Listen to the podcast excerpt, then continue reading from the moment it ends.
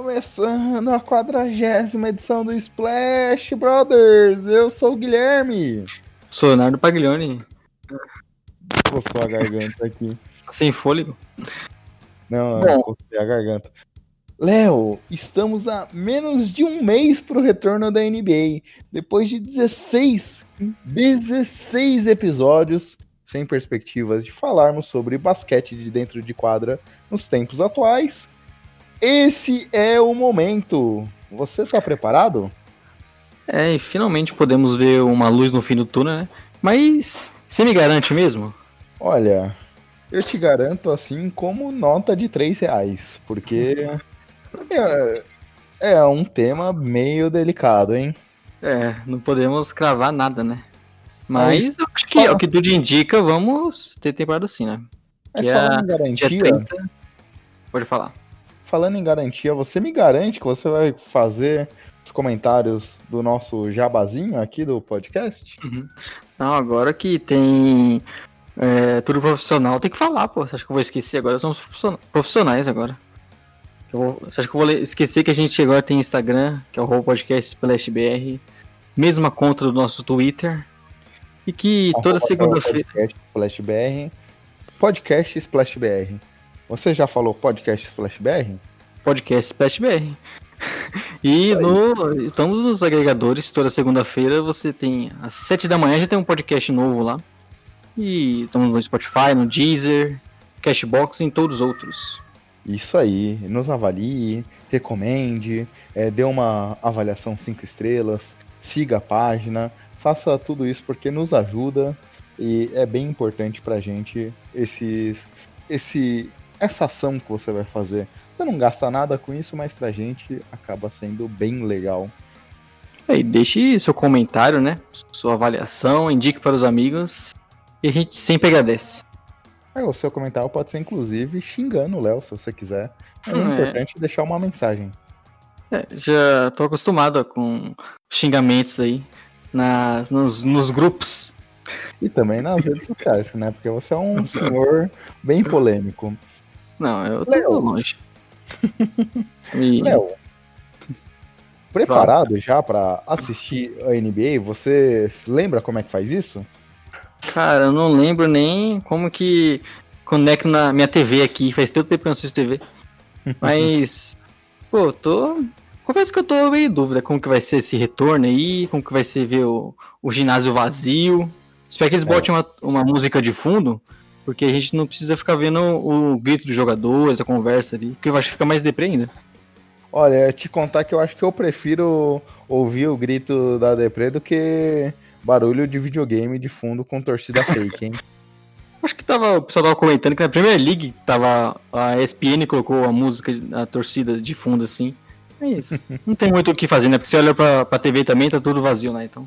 É, você viu que eu, eu tava vendo ontem, eu não vi o jogo, aliás, o futebol tem sido uma experiência interessante sobre esse aspecto, que vendo futebol, é, eu não tenho conseguido muito acompanhar é, esse outro esporte.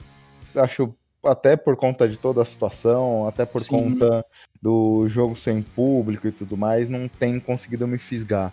É até uma preocupação é. que eu tenho. Mas eu vi que, por exemplo, uh, o Manchester City colocou atrás dos gols um telão com torcedores assistindo o jogo, vendo o reaction dele durante os lances. É. é, isso teve na NFL também, né? No draft.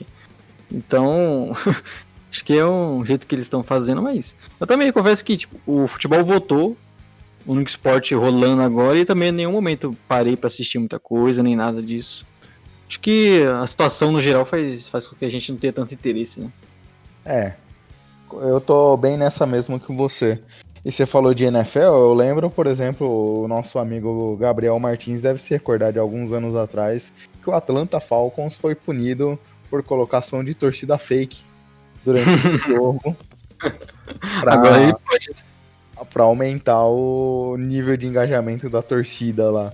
Agora virou uma realidade, né? Atlanta Falcons prevendo o futuro. É, mas, cara, fora esse aspecto de sem torcida é, e tudo mais, como você imagina, por exemplo, o Sixers esse ano a gente até debateu em um outro momento. É, é um time que tem um recorde, é a melhor campanha de dentro de casa e uma das piores de fora de casa. É, agora no, no, ginásio neutro. Mas eu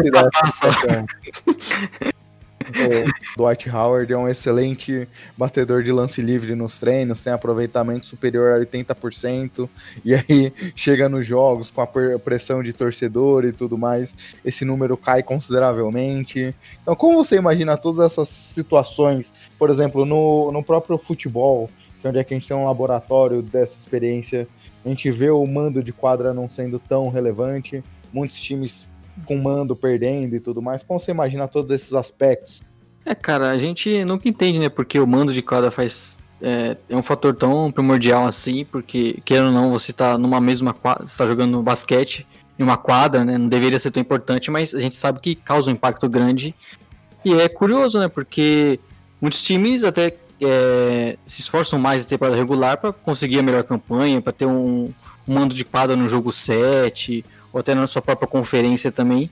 E isso foi por água abaixo, né? A gente agora tá todo mundo no equilíbrio ali, mas eu confesso que eu tô bem curioso para ver esses aspectos, né? De se vai fazer alguma diferença. Eu ainda acredito que, obviamente, o talento vai prevalecer, mas acho que com certeza algum impacto vai ter, né? A gente, você falou o exemplo dos Sixers, que é bem claro, é um time que joga muito melhor em casa do que fora. E, e como que vai ser agora? Uhum. Isso é empate? É, bom ponto. E antes de começarmos a falar do assunto principal, que você já tá, você já viu na tela aí antes de entrarmos no podcast, a gente teve essa semana, Léo, hoje, mais precisamente, gravamos 3 de julho de 2020. Hoje o Chance é, deu a bomba, aliás, o Chance vem dando um banho de água fria no hoje, hein? É, sempre anunciando e... em primeira mão tudo que envolve a questão. E não é de hoje, né, que ele faz isso. Pode é. seguir, pode seguir.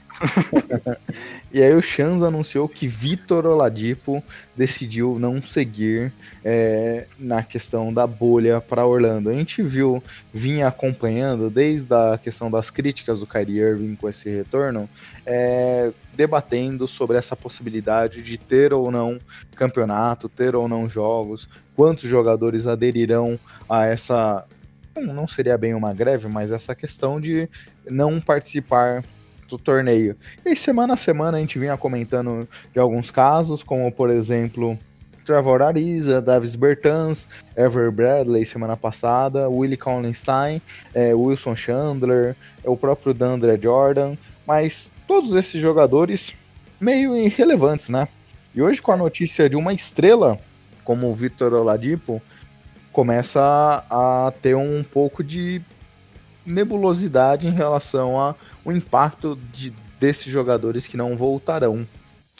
É que não, você atrapalha bastante, até mesmo a experiência dos playoffs que você quer ver todos os jogadores dando o máximo de si.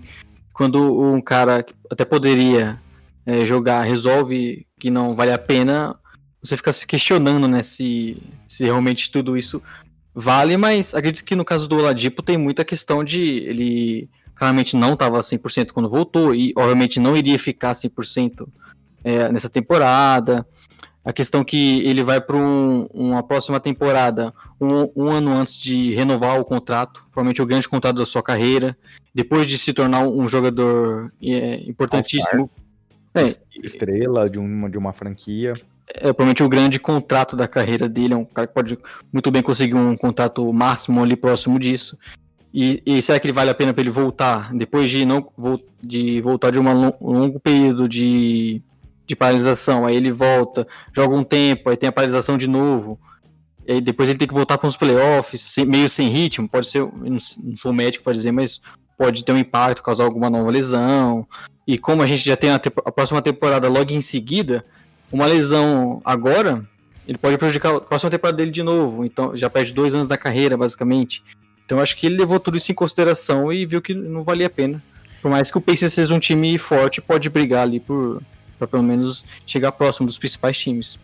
É, a gente está falando de um jogador que jogou só 13 partidas essa temporada, né? Ele voltou um pouco antes do, da paralisação que tivemos e como você bem comentou, com controles com controle de minutos, não jogando todos os jogos, sendo poupado e tudo mais, mas obviamente se percebia que ele não estava na sua melhor das condições para essa volta. E aí essa situação acho que é fundamental, não só a questão de ser ano de contrato, porque ele já voltou a jogar nessa temporada, sendo o ano seguinte o ano do seu contrato, mas o ponto que você comentou, é uma volta que logo depois já tem uma paralisação curta. A gente está falando que se os Pacers chegarem até a final, eles vão jogar até outubro, até 12 de até 13 de outubro, para depois em dezembro, então dois meses depois já tá tendo que voltar para uma temporada. Obviamente, não sei se o Pacers é time de final de campeonato, mas pelo menos até umas quartas de final ou talvez uma semifinal, esse time tem capacidade de chegar.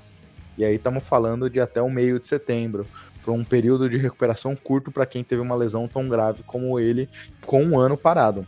Um, e é isso, né? Você tem uma temporada que tem todos esses problemas, e aí ele talvez se sujeitar a voltar novamente com a falta de ritmo, para jogar poucos jogos, já tem um playoff de, depois de novo que, querendo não, é um jogo que é sempre muito intenso. Então, provavelmente o Oladipo viu pesou tudo isso e viu que não valeria a pena, seria melhor já se preparar para a próxima temporada, até porque ele teria um longo período se preparando e aí seria muito melhor para ele, pode voltar muito melhor para a próxima temporada e até mesmo pensando no Pacers, pode sempre ser um dos bons times do leste.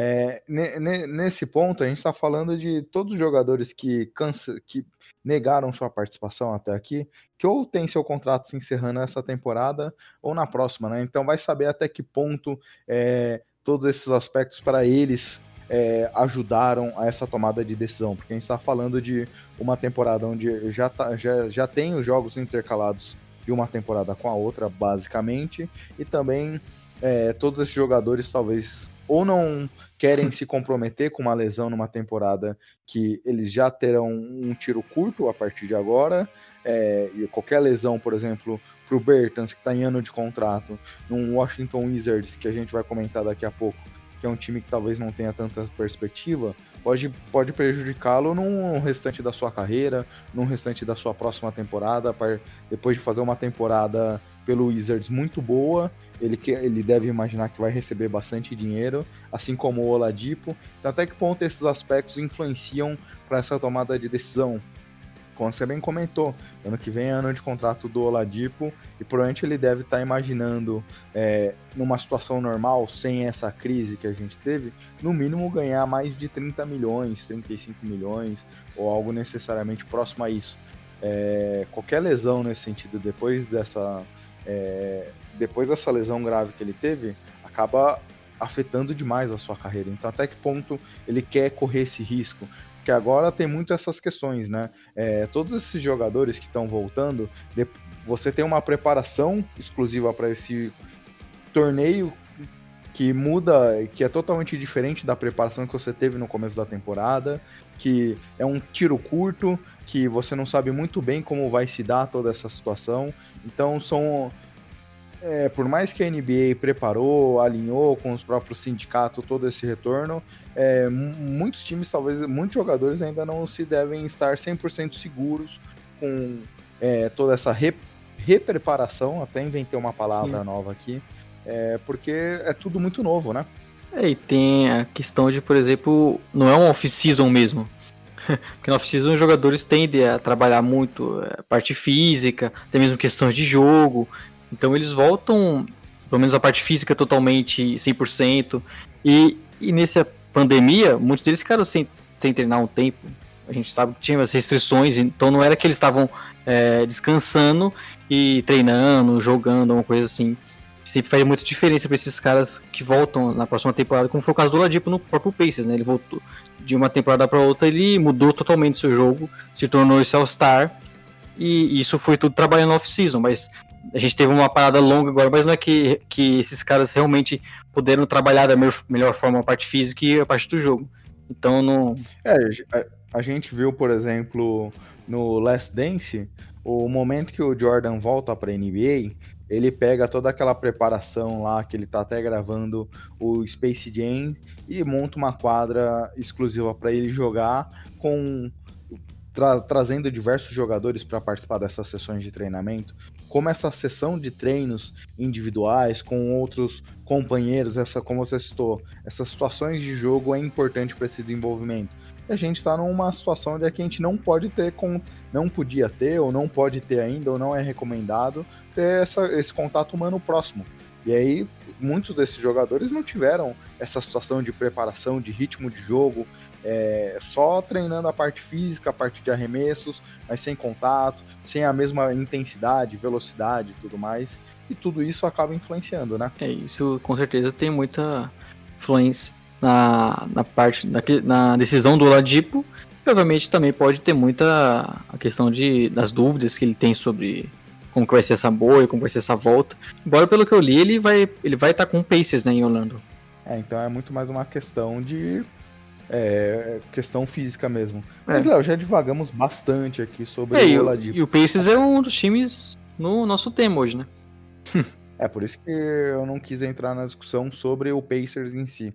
Até para fechar esse assunto, é, essa semana o Adam Silver deu uma declaração falando que dependendo da quantidade de ausências que tivermos de jogadores, a NBA pode cancelar a temporada.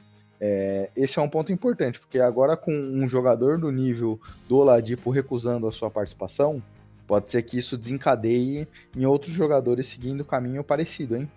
É, pode ser, pode ser o, alguns que pelo menos estejam em um, caso parecido ali de renovação. E, mas acredito que é sempre isso é possível pensar em casos de alguns jogadores se contaminem no meio da temporada ali da, dos jogos e começa a ficar uma, um efeito dominó ali. Acho que poderia rolar uma, uma, uma paralisação da NBA, quem sabe até o cancelamento da temporada. Mas vamos torcer para que tudo dê certo, né? Sim. É, isso que ainda nem falamos dos jogadores que foram contaminados. É. Bom ponto, Léo. E agora, podemos caminhar para o assunto principal? Podemos e devemos. Porque finalmente teremos um podcast falando sobre projeção dentro de quadra. É um é um mini preview? Um mini preview e, Léo, a gente, a gente fez bastante essa pergunta um pro outro durante essas sessões de podcasts, falando de algum tema específico, de alguma brincadeira. O, como você montou o seu preview? Porque a gente não vê um jogo de um time há bastante tempo, né? Então aqui não necessariamente é uma projeção tão firme de mudanças de jogadores, alguma coisa do tipo. A ideia que a gente quer trazer é justamente comentar um pouco relembrar como essas equipes estavam antes do, da pausa e o que cada o que a gente pode esperar de cada time é, a partir daqui nesses oito jogos que teremos. Eu acho que esse é um bom ponto para a gente começar falando. Eu passo a palavra para você, Léo. Tipo, não é um preview realmente, porque em off-season a gente tem muitas mudanças, tem jogadores vindo do draft, então você tem bastante coisa para tentar analisar o, um time aéreo que, que ele pode vir se tornar. E aqui é meio complicado, né? Porque os times pararam no meio da temporada. Obviamente não vai ter grandes mudanças, tem alguns jogadores que chegaram, mas que são só caras para completar elenco, nada de mais assim. E a gente já estava no final de temporada, então acredito que a gente é, é, nesse podcast é relembrar um pouco como esses times estavam e projetar algumas mudanças, até mesmo no caso do Pacers, né? Como que vai ser sem o Ladipo. E por isso que eu digo que é um, um mini preview, porque não é igual a gente geralmente faz e gosta de fazer na, no início de uma temporada. A gente terá oito jogos e, por exemplo, no leste basicamente existe três times brigando por alguma coisa, que é o Brooklyn Nets, o Orlando Magic e o nosso querido Washington Wizards. É... E os seis primeiros não, eles não caem mais, né? Eles só podem alternar, trocar posições entre si mesmo. Eles não caem mais do que a sexta posição, os Sixers ali. É, eles não caem porque também o recorde atual da, da NBA é levado em conta aqui. Então, uhum, por sim. exemplo, o Nets, que hoje é o sétimo colocado, não consegue chegar mais na sim, sexta então. posição. Então, ele se mantém nessa posição no máximo que ele conseguir. Vamos começar já analisando os times, os confrontos? Você quer começar do melhor ou do pior? Vamos começar do pior, né? Então... Até porque a gente já comentou um pouco dessa disputa que existe hoje entre Washington, Orlando e Brooklyn. Hoje, o Washington Wizards tem 24 vitórias e 40 derrotas. seguido, Cara, você tá rindo do nosso Washington Wizards? Até é absurdo, né? O time desse tá na bolha, brigando por alguma coisa. O cara tem 40 derrotas, 24 vitórias. E aí ele possui uma disputa hoje de cinco jogos atrás do Orlando Magic, que está 30 a 35, e do Brooklyn Nets, que está 30 a 34. Aliás, com o Nets é basicamente. Tudo bem que o Nets é, tem diversas ausências aqui para esse torneio, mas o Nets precisaria perder dois jogos e torcer para o Washington vencer todos eles. É uma situação difícil a gente não conseguir ver o Nets indo para essa pós-temporada, hein? É, e o. E até por questão de. Você falou de Sox, mas o Wizards também, o, o Bertans não vai jogar. O próprio Bradley Bill a gente não tem confirmação ainda se ele vai querer jogar ou não. Então, é que também que o Wizards tem uma vantagem, né? Embora dá pra dizer que o Nets adoraria, acho que perder essa essa colocação aí, porque eles têm uma pique protegida que vai pro Wolves, então já que eles vão sem Kai Irving, sem Spencer de Weed, então pra, talvez para eles fosse até melhor. É, mas falando do Washington Wizards, como você comentou, já tivemos a notícia que o Davis Bertans não participará, e ele hoje é o segundo principal cestinha da equipe, é, logo atrás do Bradley Bill, que também existem alguns senões sobre o seu interesse em participar ou não desse torneio. Então é uma situação bem complicada, se a gente imaginar só a ausência do Bertans, que era um cara que abria muito a quadra, espaçava a quadra para infiltrações tanto do Bill quanto do Hashimura, e agora muda um pouco a dinâmica do time, né? O time tinha um ataque muito poderoso, né? Arremessava muitas bolas de três. O Bertans, com alto aproveitamento, é um cara importantíssimo para esse time. E, e, acho que ele faz provavelmente muita falta, né? Ele é o grande arremessador desse elenco, um dos grandes jogadores de, do Wizards nessa temporada, junto com o Bradley Bill. E até jogando em minutos reduzidos. E o, o, Wizards já sofreu com alguns desfalques essa temporada e eles não. Não é que eles têm o melhor elenco do mundo também para suprir isso. Então, qualquer peça que você tira ali já faz muito falta. Estamos falando de um time que só tem 24 vitórias também, né? Então não é que eles tiveram também grande momento na, na nessa temporada, ou são um grande time, eles são um time que teve um, um estilo de jogo bem agressivo ofensivamente, com fazendo muitos pontos e tomando muitos pontos, mas está longe de ser uma, um time muito bom. Né? E é, e, e, o Wizards tem uma situação engraçada, Léo, quando a gente olha esse time que, em números gerais, ela é a, o sexto principal ataque em número de pontos produzidos por partida. Ele chegou em alguns momentos figurar bastante tempo, até no top 3, e é a 29 de 30 piores defesas da liga. Então mostra como esse time tem uma dificuldade, tem um problema gigantesco em um dos lados da quadra, né? E quando a gente olha o elenco hoje, é, se justifica, não existe nenhum grande defensor, nem de perímetro, nem de garrafão nesse time. E até mesmo é um time que tem um pace muito alto. A gente está falando do sexto maior pace da NBA na temporada.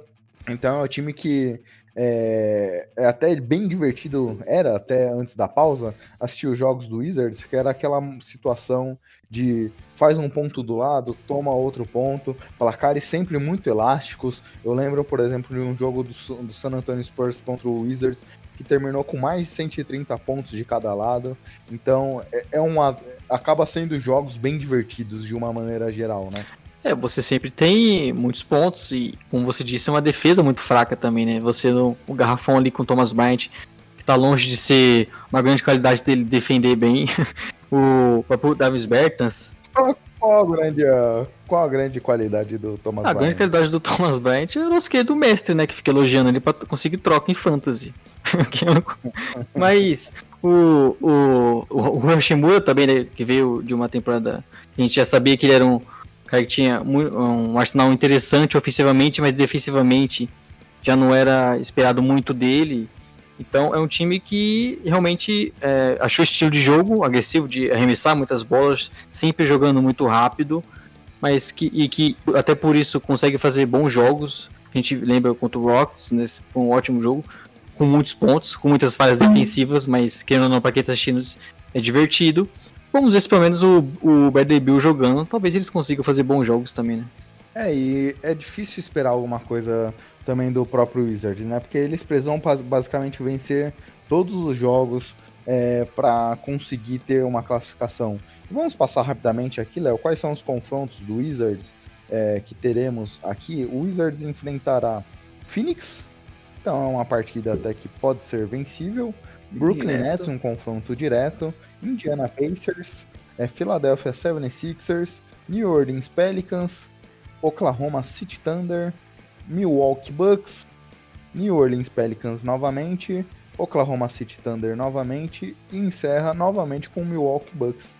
Então, é, eles precisam vencer basicamente todos os jogos e a gente está falando também de outras equipes que, diferente do Bucks, por exemplo, que talvez é, leve essa temporada regular desses oito jogos de uma maneira bem mais tranquila, a gente está falando de confrontos contra Pacers, contra Suns, contra Pelicans, que estão brigando por algo ali relevante, principalmente do lado oeste. Então são times que querem chegar, é, que estão brigando por vaga direta para matar ou morrer, né? Para vencer ou ir para casa, como o próprio americano gosta de dizer. Então não, não é uma tabela fácil para eles vencerem todos os jogos. E eles precisam ficar a quatro jogos ou menos do oitavo colocado, né? Para quem sabe ter aquele disputa entre oitavo e nono. É, mas então que... pode ser pode ser algum confronto que pelo menos motive alguém, né? Não sei. E provavelmente o Nets, né? A gente imagina o Magic, até por desfalques do Nets, conseguindo a sétima colocação. E quem, com o Nets focado, eles poderiam, nesses confrontos, acabar ganhando. É, o que você comentou, né? Vai saber qual é a estratégia também do Nets de levar tão a ferro e fogo esse, esse próximo ponto, mas são confrontos diferente de uma temporada regular, normal que a gente teria times enfrentando o Cavs, querendo ou não, todo mundo aqui tá brigando por alguma coisa, né? Então a gente tá numa situação do Wizards que não pode perder muito confronto. Tudo bem que talvez do outro lado, Nets ou Magic também percam confrontos é, até lá, mas a gente tá falando de uma situação que no mínimo ele precisa tirar três jogos de diferença pro Nets, de oito.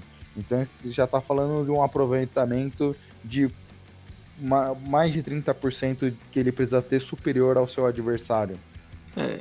Acaba sendo complicado, né? a gente imagina que o, o Nets possa entregar, mas obviamente os jogadores que vão estar jogando, eles vão querer é, jogar bem, mostrar suas qualidades, e vai estar todo mundo meio podendo estar meio enferrujado ainda, né? Então o Nets pode acabar ganhando um ou dois jogos e aí já fica muito complicada a vida do, do Wizards, que é difícil imaginar eles ganhando uma quantidade grande né, de jogos.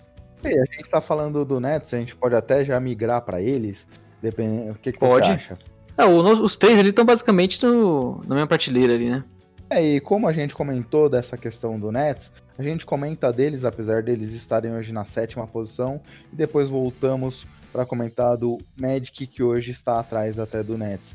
O, o Nets tem uma situação que o time, de certa forma, tem algumas ausências, como a gente comentou, de Wilson Chandler, é, DeAndre Jordan, Kyrie Irving, o próprio Duran que não jogou essa temporada, mas a gente tem, por exemplo, provavelmente o Kyrie Lever que será o grande protagonista do time nessa, nessa volta. Ele já teve momentos interessantes ano passado, jogando é, com o D'Angelo Russell, tendo médias de mais de 20 pontos.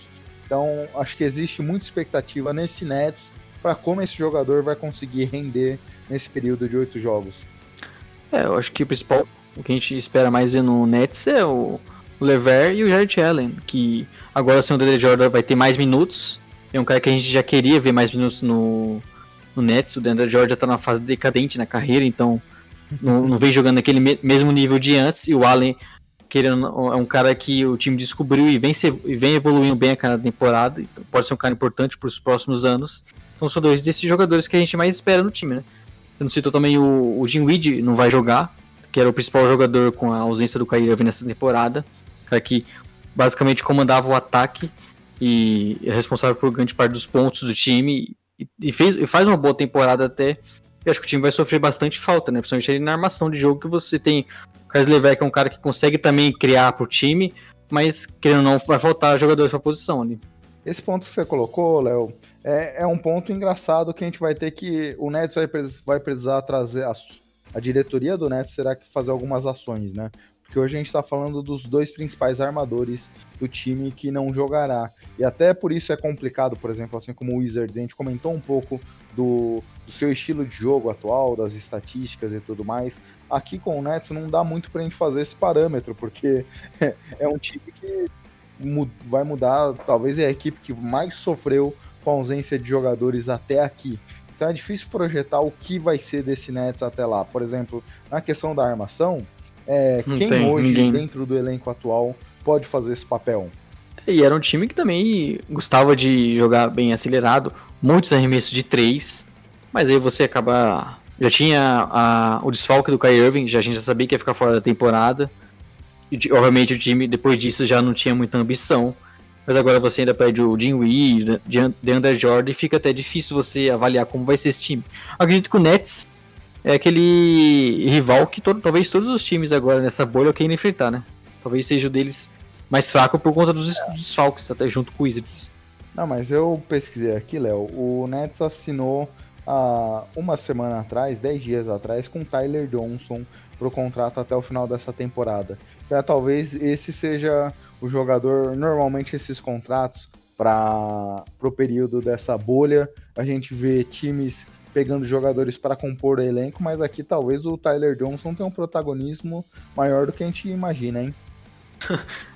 É, é o grande momento do Tyler Johnson voltar a fazer um dinheiro, né? Que ele já fez no Hit, ganhou muita grana, e agora provavelmente sendo até titular no Nets e, e muito provavelmente até indo disputando playoffs, quatro jogos de playoffs pelo menos, ele vai ter alguma visibilidade, um cara que não tinha contrato vai ter uma grande oportunidade. E o... aqui o Nets a gente acredita então, como já comentamos até um pouco quando falamos do time anterior do nosso querido Washington Wizards, é que ele vai brigar para não ir para pós-temporada. é, não especificamente os jogadores, né? Mas é um time que naturalmente não vai ser muito forte. E, e, e se não fosse essa distância mais longa do Wizards, era bem provável que eles não chegassem nos playoffs. Mas pra você ver como o Leste também, né? É uma mãe. é.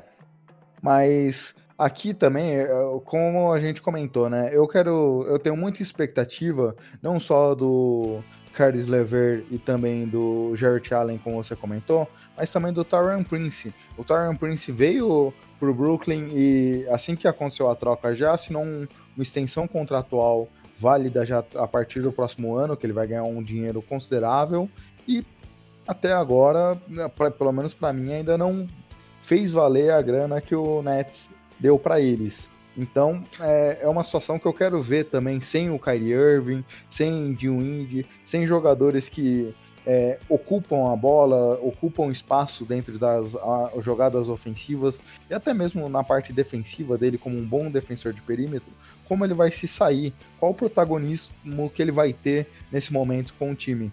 É, e ele é uma decepção porque eles assinaram esse contrato provavelmente já pensando num time mais forte com a volta do Kevin Durant e ele é aquele ala bem moderno que a NBA busca, né? Um cara bem alto, consegue marcar mais de uma posição. É, era um grande arremessador, mas nessa temporada vem com aproveitamento bem mais baixo do que na sua carreira. Então, ele é um cara que arremessa muito de três, é um dos caras que tem esse livre, é, é livre para fazer isso no time. E acaba que nessa temporada a gente ficou tendo uma, um pouco de decepção com ele. Esperava um pouco mais. Acho que até defensivamente, na defesa de perímetro dele, no, não vem sendo aquele cara que a gente imaginava. E vamos ver se ele consegue algum destaque, né? Porque o time já assinou o contrato com ele, já confia nele para os próximos anos e ele é um cara importante para esse esquema no futuro. É, e, e, eu quero muito acompanhar o, o Nets, não tanto assim, vai, ser honesto.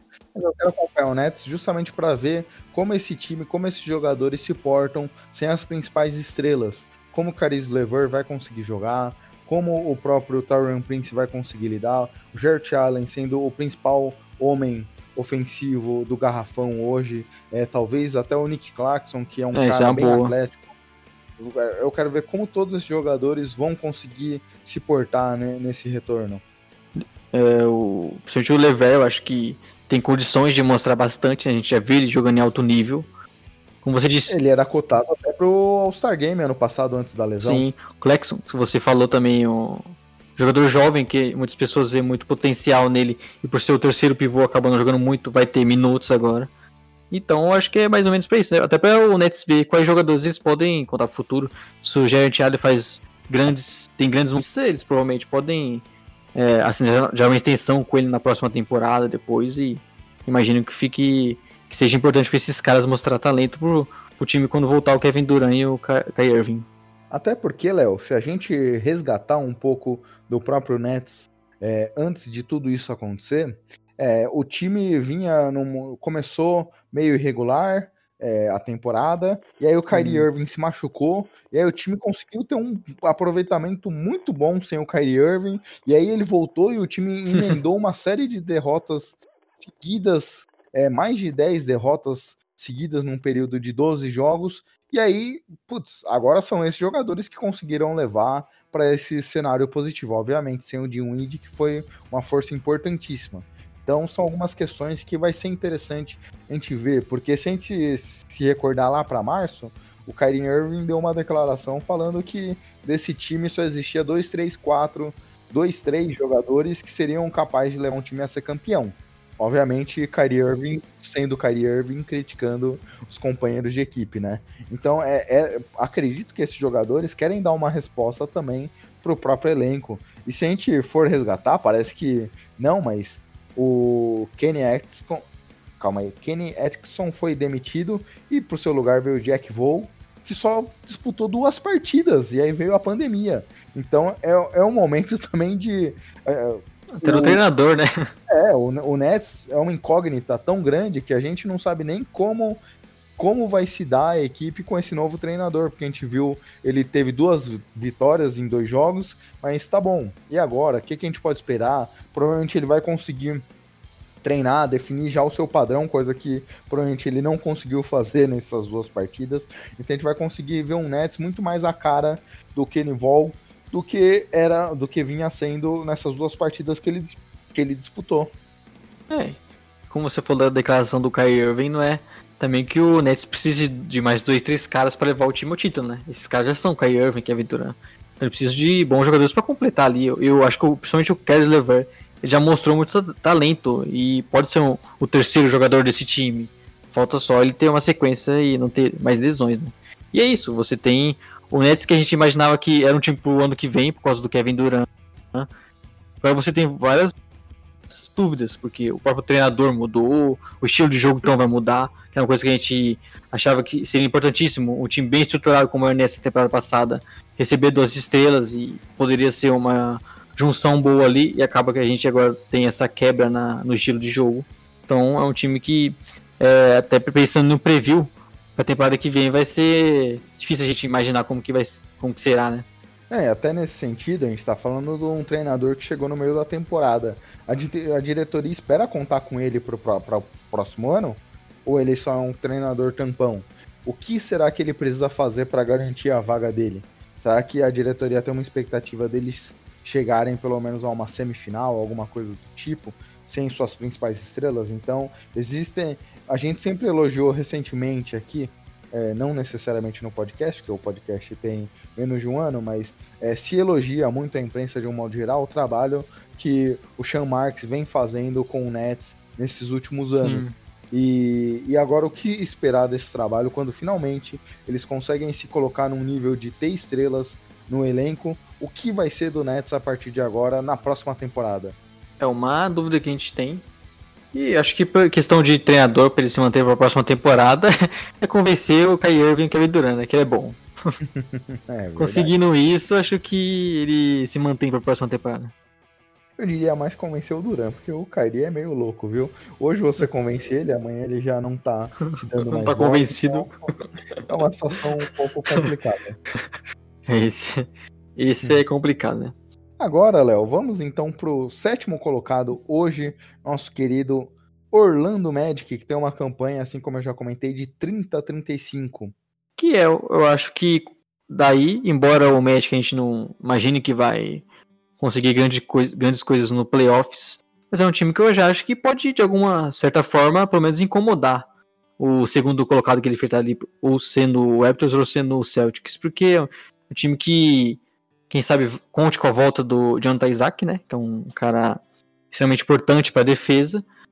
Com o Fultz, que vinha jogando bem nessa temporada alguns jogos, vem alternando alguns momentos, mas acho que especificamente antes da, da paralisação, ele vinha conseguindo até produzir um pouco mais em questão de volume. E é um cara que a gente sabe que é o, o Magic precisa muito desse cara, desse armador. Para não só armar jogadas também, mas para conseguir pontuar, conseguir quebrar as defesas adversárias. Ele pode ser um cara para ajudar a desemperrar um pouco desse ataque. E quem sabe o Aaron Gordon voltando naqueles bons dias que ele consegue acertar os arremessos de fora. É um time que, até por conta da defesa, acho que pode fazer alguns bons jogos pensando em playoffs. É, esse é o ponto principal que você comentou, Léo. Eu acho relevante. Porque se a gente olhar os números do Nets, do Magic, a gente está falando que hoje, é, nessa temporada, ele é o 27 em pontuação geral ofensivo, então é o quarto pior time ofensivamente, mas por outro lado é a quarta melhor defesa da liga. Quando a gente olha o pace, é a quinta equipe com pace mais lento, então joga um basquete mais cadenciado e tudo mais. A gente está falando para um momento da liga que talvez é por não, como a gente já comentou até na introdução, por não ter tanto jogo, como é que esses jogadores estão calibrados ofensivamente? Pode ser que a gente veja um papel defensivo ganhando muito mais Sim. relevância nesse ano do que numa situação normal. E nesse sentido, o, o Magic tem uma defesa muito forte. Não sei se necessariamente, como você comentou, para roubar uma, um mando de quadra ou até mesmo é, tirar um time dos playoffs como Raptors ou Celtics, que tem duas defesas muito boas, mas só que é um time que talvez consiga dar um trabalho interessante, porque esses aspectos a gente vai ter que ver qual é a relevância do aspecto defensivo a partir de agora. Olhando hoje, eu, eu acredito que a defesa vai ser muito mais forte do que a gente pode, poderia imaginar numa situação normal. A gente já tende a ter jogos mais pegados né, em playoffs e não ter tanta pontuação assim simples. E o Magic defensivamente já é muito bom, então isso já é, é um caminho para eles conseguirem apertar alguns jogos.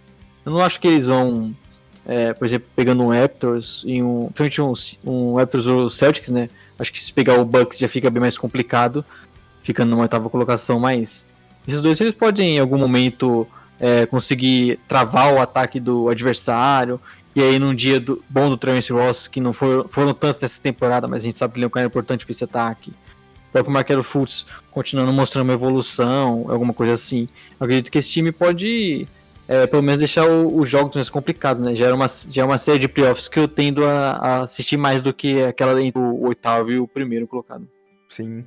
E, e, o, e o Magic terminou a temporada ali antes da pausa uma situação interessante. Eles estavam num, numa posição de 6-4, então vinha. É depois da sua game, né? Sim, vinha conseguindo tem um encaixe interessante. A gente viu isso ano passado também, quando ele fez uma segunda perna da temporada regular muito boa. É, e agora também, se tem esse aspecto que eles poderão provavelmente contar com a volta do Jonathan Isaac, tem essa situação que eles vinham conseguindo já pelo segundo ano ter um bom rendimento pós All-Star Game, e agora com essa pausa, como será que eles voltarão? É, é uma questão que a gente precisa entender, né? Como você já comentou, é um time que tem uma dificuldade gigantesca de pontuar, é um time que tem uma dificuldade gigantesca de produzir bolas de três, e eles vinham antes da pausa com um aproveitamento de 36%. É, é um time que sempre teve esse problema no ataque. Inclusive, acho que para para um futuro é bem possível que a gente discuta uma troca do Magic entre o Aaron Gordon ou o Isaac. Eu acho que são dois grandes defensores, mas ofensivamente eles talvez não entregue tanto assim porque o time precisa e você ter os dois talvez seja meio que redundância. Eu acredito que o, o Magic pode pensar nisso para o futuro, né? Mas não para não é um tema para agora, mas realmente é uma coisa que também que a que a gente não sabe como vai ser nessa volta. Por exemplo, o Fultz, que vinha fazendo uma boa temporada depois de tudo que aconteceu no Sixers, que vinha mostrando evolução. Será que podemos considerar alguns jogadores que isso, isso foi meio que uma off-season, então ele vai continuar evoluindo na partir daqui? Será que já vamos poder ver isso nessa, nesse, nesse, nessa volta dos jogos ou só de novo numa próxima temporada? Uma coisa que a gente não sabe, né? Que eles tiveram bastante tempo, mas como a gente falou, não foram todo, todos eles que conseguiram realmente trabalhar o seu jogo, trabalhar fisicamente, então é uma dúvida grande que a gente vai ter. É, existem várias dúvidas em relação ao próprio Magic, né? É, e, e, esse elenco, a gente já discutiu até mesmo em alguns momentos do próprio podcast. A gente está falando de um, um, time que esse ano deu contrato para Terence Ross, deu contrato alto para Nikola Vucevic e, essa, e como você já comentou até, deu risada quando a gente comentou, fez todos esses movimentos para ter uma, um, um recorde de 30 a 35 até aqui. Então, será que já é depois dessa temporada, é, caso as coisas não funcionem, caso eles de novo parem na primeira rodada dos playoffs, já é o momento de desistir? Já é vale mais uma tentativa? São algumas questões que ao longo dessa até aqui, esses três times que a gente comentou, talvez a gente esteja mais curioso para ver no, na temporada 2021 do que durante essa própria perna dos playoffs, né? É, e o Magic tem aquela questão, né, que a gente não esperava muito do time da temporada passada, e que eles conseguiram voltar para os playoffs, com o Vucevic tendo destaque, o Ross tendo uma boa temporada, e só que era aquele time que a gente já sentia que ficaria meio que estagnado, né, porque você não não vai ter, não tem grandes jovens. Agora tem o Fultz, que talvez tenha uma evolução, mas você não tem caras que você imagina dando um salto. Eles também não tinham grandes escolhas de draft, não tinha muito espaço salarial para contratar outros jogadores, então era um time que, tendia já a se manter ali. Então vamos ver como eles estão satisfeitos com isso, né? Se para o Magic só ficar indo é, para os playoffs ali na sétima, oitava colocação, interessante, ou se eles vão, quem sabe daqui a um tempo buscar uma troca maior. Já se falou inclusive de DeMar DeRozan, quem sabe eles seja o alvo deles para off-season. Então vamos ver qual que vai ser os passos do Nets, do Magic. É, e agora podemos avançar, Léo? Podemos, que agora começamos ali a pegar times mais interessantes também, né? Não que o Magic seja um, um, time desinteressante, que inclusive todos esses aqui estão à frente do meu Bulls, por exemplo. Então não posso nem falar nada. Seu Bulls não, é, seu Bulls não é interessante desde o Desde o. Desde... Eu fui legal com você. Então. É, o Sixers. Pode falar. Vamos agora com um time que eu gosto muito, que eu diria que até é o segundo time. Sixers. que mentiroso. o Sixers, Léo, que a partir daqui todos os times da Conferência Leste já estão classificados, hein? Então a discussão é em que posição e qual será o seu adversário nos playoffs. O Sixers está com uma campanha de 39 e 26, curiosamente empatado com o Pacers também, de, com 39 e 26. Há dois jogos do Miami Heat na quarta posição e há, quatro, e há cinco jogos do Boston Celtics. Aí já é difícil imaginar que eles consigam chegar a buscar o nosso querido Boston Celtics, hein, Léo? Então, no máximo, ele está brigando aqui junto com Miami, Philadelphia, Miami e Indiana Pacers. E agora com o Pacers sem o Ladipo, a gente tende a imaginar que o, o Sixers pode ter uma vantagem e tudo mais, só que o, o Pacers também teve, não teve o Ladipo porque a temporada estava na frente do, do Sixers também, né? Então não, não sei qual vai ser a maior vantagem, mas o, o Sixers é um desses times que a gente, até mesmo antes da paralisação, a gente chegou a comentar em algum momento que por tanto talento que ele tem e por a defesa ser muito boa, a gente imagina que pode ser um time que nos playoffs o jogo contra alguns adversários começa a encaixar, eles conseguem é, pelo menos levar séries mais longas, pensando já em pelo menos em semifinal e final de conferência, né? E até mesmo uma, uma primeira rodada que você deve ter já um confronto grande ali contra um Hit, por exemplo. Então, é um time que a gente já pelo talento imaginava que poderia é, tem jogos melhores no, na pós-temporada, mas ainda tem aquela grande dúvida, né? Um time que não é só, não é só a paralisação que vai fazer o Sixers melhorar. A gente ainda continua duvidando desse encaixe com o Holford Embiid, com o time precisando de mais arremessadores, como que vai ser nos momentos finais, quando o Ben Simmons, a gente viu em playoffs já, é, não conseguia ter a bola por conta de é, faltas e tudo mais. Então vamos ver como que o time vai consiga se encaixar, se o Bet Brown vai ter novas soluções para esses playoffs, né? Muitos torcedores criticavam isso porque achavam que ele não, não tinha novas soluções para o time, mas eu ainda acho que vai ser bem difícil imaginar o Celtics muito melhor do que a gente viu na temporada, né? Que é uma pena porque é um time bem talentoso. O, o Celtics é um o Sixers é um time engraçado, né? Que nem como você comentou. É uma defesa muito forte, o, é uma defesa de perímetro também bem interessante. Tem talvez hoje um dos principais defensores de perímetro, tem um dos principais é, jogadores All-Star que defende esse primeiro homem, que é o Ben Simmons. E é um time que produz muito pouco pontos de contra-ataque. A gente está falando da 11 equipe nessa produção. É, é uma equipe que consegue, como você comentou, tem uma dificuldade gigantesca para chutes e tudo mais. Os encaixes dentro da própria formatação do time é estranho. O próprio Glenn Robinson foi trocado é, junto ao Golden State no meio da temporada, a gente comentou disso recentemente.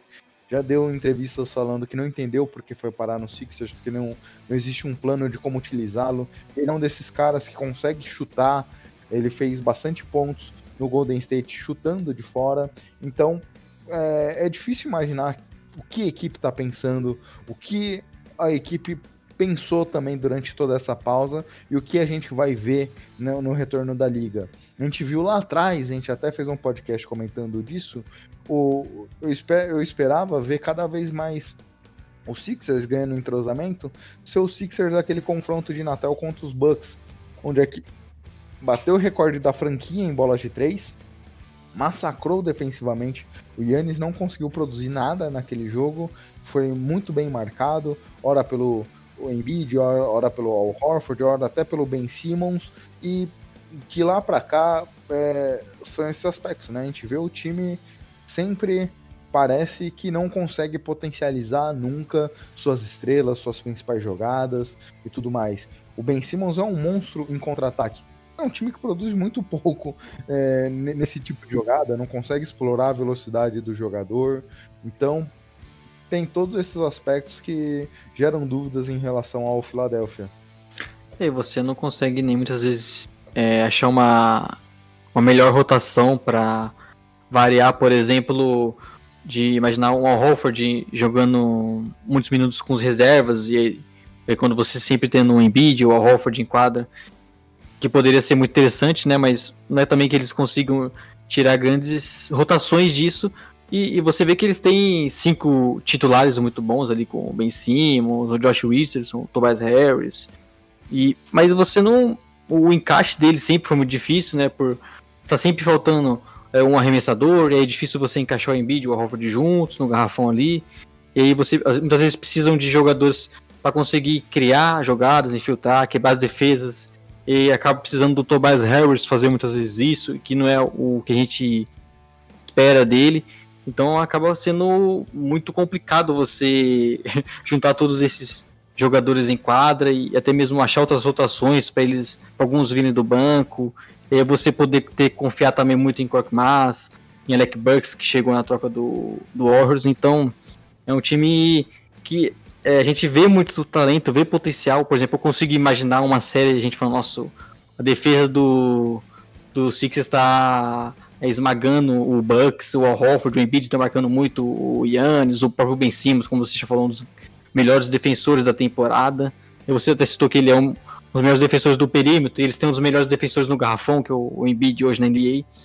E, mas mesmo assim, parece que só essa defesa muito boa acaba não sendo o suficiente para a gente imaginar um time até avançando numa semifinal de conferência, por exemplo. Já vão ter um confronto bem direto, um confronto bem duro logo de cara e se passarem, a gente não consegue ver um favoritismo pro Sixers, coisa que deveria por conta de todas essas peças que ele tem, né? Mas o Sixers também tem um aspecto que talvez, em teoria, em teoria, a gente está falando da equipe que, em teoria, poderia ter sido a melhor a aproveitar essa pausa de Sim. quase quatro meses que a gente vai ter. Porque é uma equipe que mudou drasticamente da última temporada para essa.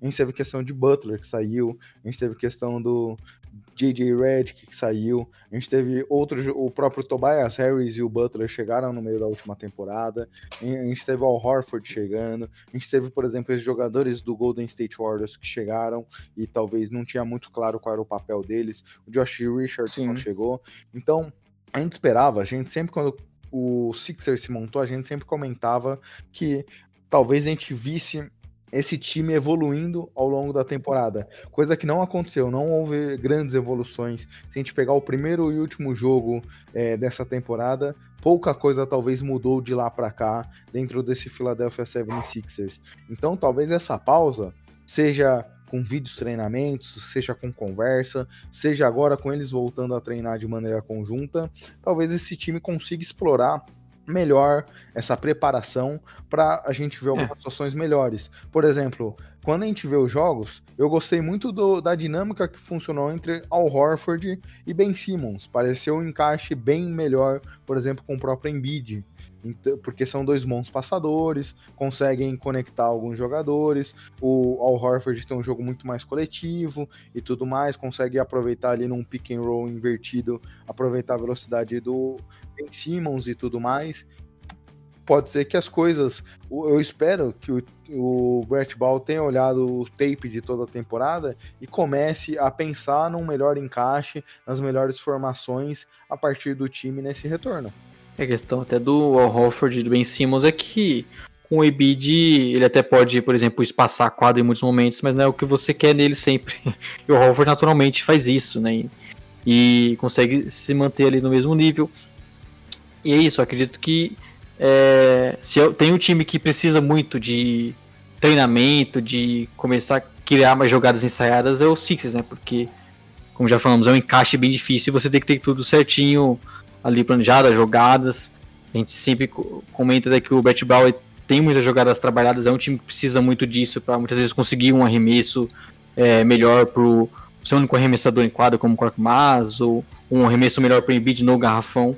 E acho que treinamento é muito importante para esse time, assim como a parada também ajudou, podemos dizer, na recuperação dos jogadores, né? O Embiid vinha fora, o Ben Simmons ia perder algumas semanas. Era um time que promete iria completo para os playoffs, mas com certeza não iria com jogadores 100%. Agora, pelo menos, o time é, deve estar mais recuperado. Quem sabe isso deu um fôlego também. Né? É, é, esse mais, mais um dos times, acho que esse é um time que eu estou muito curioso em acompanhar como vai ser seu retorno, porque existiam já antes diversas questões para a gente ver sendo respondidas pelos Sixers, para a gente entender o que poderia esperar dessa equipe, e agora ainda mais. E aí a gente está falando de Filadélfia jogando contra a Indiana, já num confronto direto num primeiro momento, San Antonio Spurs, Washington Wizards, Orlando Magic, Portland Trail Blazers, Phoenix Suns, Toronto Raptors, Orlando Magic novamente, Portland Trail Blazers, Phoenix Suns e Toronto. Então a gente está falando das equipes favoritíssimas, basicamente só o confronto contra Toronto. É, é, vai, não é um calendário difícil, né? É, vai ser um calendário bom para eles experimentarem, testarem algumas formações, algumas alguns pensamentos que provavelmente a diretoria teve durante esse período de pausa para ver o que funciona para a pós-temporada. É, um calendário bem acessível, né? Você tem. A gente citou que vai ter todas as dificuldades do ritmo de jogo, então obviamente não vai ser fácil, mas eles deram sorte muitas vezes pegando o Suns ali, o Magic, pegando basicamente só o Toronto entre esses favoritos, então é um calendário que pode até ajudar eles a, a, a melhorar essa campanha e passar o Pacers. O Hit, acho que bem difícil, mas principalmente a briga com o Pacers ali. Sim. Podemos avançar? Podemos. Agora. Indiana Pacers agora. querido Indiana Pacers. Você já comentou aqui algumas vezes que é um mini torcedor do Indiana Pacers. E aí trouxe essa bomba do nada, falando que o segundo time do seu coração é o time que briga diretamente é que... com o Indiana Pacers. Um podcast sobre a NBA agora, então Todos os outros times são meu segundo ah, time. Olha, a, a, às vezes o problema tá no seu primeiro time, viu, Léo?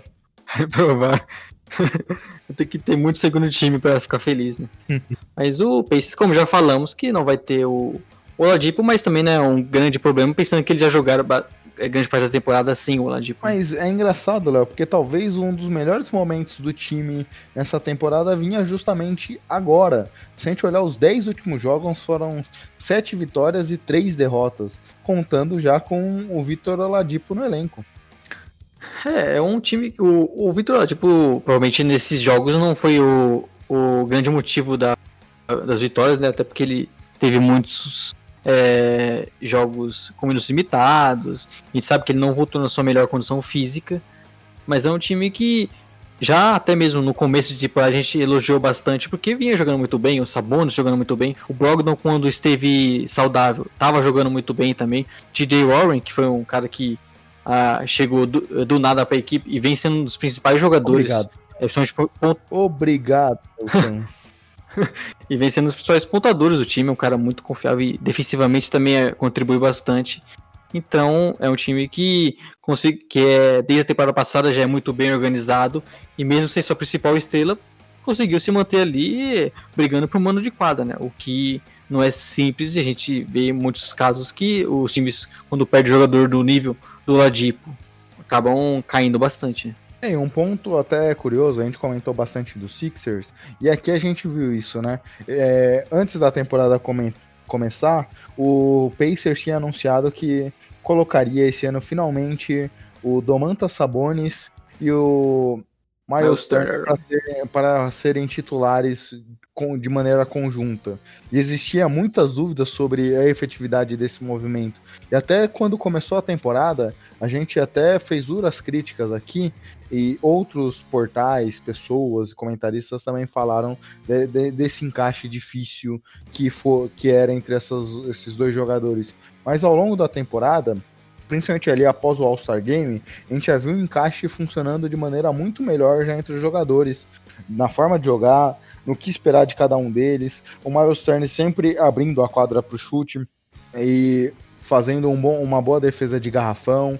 O Sabonis jogando mais dentro, pegando esses rebotes. E hoje é até, se a gente olhar só os jogos depois do All-Star Game, a gente nem veria que há três meses antes a gente estava criticando aquele encaixe. Passou a ser muito mais natural ao longo desse período. É, não é que seja o melhor encaixe de todos, até é. a gente sempre cita por conta do Miles Turner, que muitos podem achar que ele pode ter um volume maior de jogo, né? Não ser só um cara no ataque que espaça a quadra pro time. Mas, até por, mesmo por conta do Miles Turner ser esse pivô arremessador e ser um bom protetor de aro, coisa que o Sabonis é muito falho, né? Talvez seja a principal ponto negativo no, no jogo do, do, do Monte Sabonis, que vem sendo um dos grandes jogadores do Pacers na temporada é a parte defensiva. E o Miles Turner, defensivamente, principalmente ali no garrafão, é um monstro, né? E é importantíssimo demais pro time por conta disso. E você consegue fazer uma dupla ali que no ataque com o Miles Turner, Miles Turner espaça a quadra e o Oladipo pode e o Sabonis pode jogar mais dentro, também jogando um pouco mais fora, achando os passes, ele é um cara que tem uma técnica muito a, uma técnica muito avançada e consegue dar muitos passes e ser um cara mais versátil ofensivamente também. E acho que acredito que não é um problema, pelo menos, sabe? Você não tem o Miles Turner e o Sabonis junto, não é um problema pro time, coisa que a gente sempre achou que poderia ser, embora não seja o melhor, principalmente pensando pro Miles Turner, né? Que é um cara que, desde que chegou na NBA, a gente já tratou como um daqueles unicórnios e ele hoje até tem números é, baixos em pontos, em rebotes também ele é um cara que muitas vezes faz o, a proteção pro Sabonis pegar os rebotes, então acaba ele tendo números que a gente esperava um pouco mais. Né? É, ele é um desses caras engraçados que tem um volume de bloqueios, por exemplo, absurdo, mas todas as outras estatísticas a gente vê é, não com tão bons olhos assim. Até para pivô, o chute de 3 dele é bem confiável, tem um volume interessante, mas todas as outras estatísticas meio que para por aí. Um ponto que eu até estranhei, eu não recordava, estudando um pouco aqui para a pauta, Léo, o Pacers é uma das 10 melhores defesas da liga. Hoje, é, nessa temporada, ocupa a sétima posição. Eu não tinha esse, essa recorda, essa memória afetiva com uma defesa tão boa do Pacers assim. Acho que até podemos imaginar isso por talento individual, né? Miles Turner, como a gente falou, é um grande protetor de garrafão, ali, um dos melhores da liga hoje. Tá sempre entre os caras que mais dão blocos, né? Embora proteger o garrafão não, não queria dizer só dar blocos, o Whiteside é prova disso. Mas o TJ Warren, como eu já falei, é um bom defensor de perímetro. O Brogdon também é um cara muito inteligente, muito bom defensor. E ele jogou grande parte dos jogos. E acredito que também muito por conta do esquema do time, né? Um time bem organizado, os jogadores têm o seu papel definido, e isso acaba sempre contando muito para que você tenha uma boa defesa, né? Realmente o talento individual. É um pace mais lento. Sim, é um time que joga bem mais lento. Um pace mais lento. Então não comete erros bobos. O próprio Brogdon que você comentou é um jogador muito seguro, então é difícil a gente ver a equipe também produzindo um número grande de turnovers. E do Brogdon, Léo, porque o Brogdon foi um jogador que começou muito bem, é, e aí teve problemas de lesão, perdeu quase 20 jogos aí. A gente está falando de um jogador que desde quando voltou também, a gente não viu o Brogdon daquele começo de temporada que foi bem animador, assim, a gente, a gente pouco lembrava da ausência do Vitor Oladipo naquele começo de jogo, porque o Brogdon conseguia fazer um papel gigantesco, tanto de armação, quanto de finalização, chutes de fora, infiltração. É um cara que, depois da lesão, a gente viu é. se apagar um pouco. É um desse tipo de jogador que a gente consegue imaginar em qualquer time, né? Porque ele defende bem, é você precisa que ele arme o jogo, ele consegue armar. Se você precisa que ele arremesse, ele também arremessa muito bem. Óbvio que ele não faz isso em, em um grande nível, como o All-Star, por exemplo, para ser aquele jogador que vai carregar seu time em pontos quando você precisa. Mas ele consegue fazer tudo isso bem. Eu achei até o encaixe dele no, com os Sabones ofensivamente ali é, foi muito interessante. O, o, time conseguiu ter muitas variações de jogada e não, não de, ficou dependendo só de, do Brogdon para criar o que poderia ser um problema sem assim, o Ladipo mas é, realmente as lesões é, acabaram atrapalhando muito ele. Não é que ele perdeu 20 jogos seguidos também, né? Às vezes ele é, perdia os 10 jogos, aí voltava um, dois, aí tinha no, novamente um problema, então ele tinha que ficar novamente alguns jogos fora, então isso acabou quebrando um pouco o ritmo dele. Vamos ver se nessa, com essa parada e esse descanso ele consegue voltar no ritmo que a gente viu no começo da temporada, né? É, esse é mais um desses jogadores que e mais um desses times que a gente está curioso para ver como como essa pausa pode ter sido útil, porque era um jogador que vinha com algumas lesões, algumas pausas e tudo mais. O próprio elenco do Pacers a gente comentou do Oladipo, que não vai disputar e que sofreu com lesão, mas o substituto dele, o Jeremy Lamb, que também começou fazendo uma temporada muito boa, sofreu com lesões também, desde que voltou teve alguns problemas. Então são dois jogadores muito fundamentais hoje sem o Vitor Oladipo, que vão substituí-lo de alguma forma na armação, tanto o Jeremy Lamb quanto o Malcolm Brogdon, que agora ganha uma nova cara, ganha um tempo de descanso, um tempo de treinamento e espera-se que volta no 100% da sua capacidade. É, e o Peixe tem outras opções ele para também. O Justin Holiday é um cara que. um arremessador que vem bem do banco. O Aaron Holiday para armação também é um, armador com bons minutos. Então o Pacers tem algumas opções ali para rotação. Acaba sendo um time um pouco mais profundo. E acredito que eles, pelo menos é, ali, imaginando um confronto já contra um, talvez um Celtics em uma sexta colocação ali, ou até mesmo um Heat ficando na quinta posição. É um time que mesmo com o desfalque do Ladipo tem total condição de fazer um, uma série dura, até mesmo quem sabe passar. Não acharia absurdo. Imagino que eles têm um, um, um elenco bom para isso. E tem jogadores que já mostraram nessa temporada que são capazes de produzir e levar o time para avançar nos playoffs. Boa do prediction, Léo. Você acha que o, Pacers vai ficar em qual posição daqui esses dois Cara, jogos? Eles estão empatados com o Sixers, né? E como o Sixers tem uma tabela bem fácil, inclusive você pode até falar a tabela do Pacers aí. Vamos lá então, vamos para já, meu caro. Tabela do Indiana Pacers. Vamos ver se o Sixers com os Pacers, o, o Indiana aí. A gente comentou, comentou falando que o Philadelphia jogava contra o Indiana. Então, esse é o primeiro confronto também de Indiana. Depois enfrenta o Washington Wizards, Orlando Magic, Phoenix Suns, Los Angeles Lakers, Miami Heat, Houston Rockets, aí Phoenix Suns, Los Angeles Lakers novamente, Miami Heat novamente e termina com Houston Rockets. É meu amigo, calendário bem mais complicado, né? Ah, é um calendário Mas... e babou. Embora eu não duvide até da falta de capacidade do Sixers, muitas vezes, de por, pontos, eles acabam se bananando ali no Magic, no Suns. Mas o calendário do Sixers é bem mais favorável, então acredito que até por conta disso o Pacers acaba em sexto ali. É, então se ele acaba em sexto, a gente está falando que talvez ele enfrentaria hoje o nosso querido Boston Celtics. E entre o Boston Celtics o Indiana, que hoje é a nossa quinta posição. Temos Miami Heat, que foi, podemos dizer, Léo, que Miami foi o time sensação dessa temporada? É, cara, acho que o time que mais surpreendeu, provavelmente. A gente imaginava um Heat com o Butler é, voltando a brigar pro playoffs. A gente sempre foi um time que brigou pro playoffs mesmo sem grandes jogadores, né? A gente sempre enaltece o trabalho dos Polstra, mas surpreendeu até por conta de jogadores, né? O Duncan Robinson mostrando os melhores arremessadores da NBA, Kendrick Kinan, que ninguém conhecia, brigando para ser calouro da temporada por muito tempo. E o Dash voltando a jogar bem e sendo reserva, então é um time que conseguiu é, tirar até mais jogadores que a gente já não esperava tanto, a gente nem conhecia, e formou um belo elenco. E aí no final, ainda antes da paralisação, trouxe o Crowder, que estava jogando muito bem, o Igodala, que a gente já não espera no nível novamente Na que a gente viu no Warriors, mas na verdade eles se Pode deram falar. a troca pelo Igodala separaram o Crowder jogando muito bem, né? Porque eles trouxeram o Igodala, pagaram uma bagatela de 15 milhões por mais algumas temporadas e aí Ah. se surpreendeu com o Crowder jogando super bem. E o Gondela é um cara que já, a gente já não imagina. A gente comentou que não imagina ver ele jogando em um grande nível.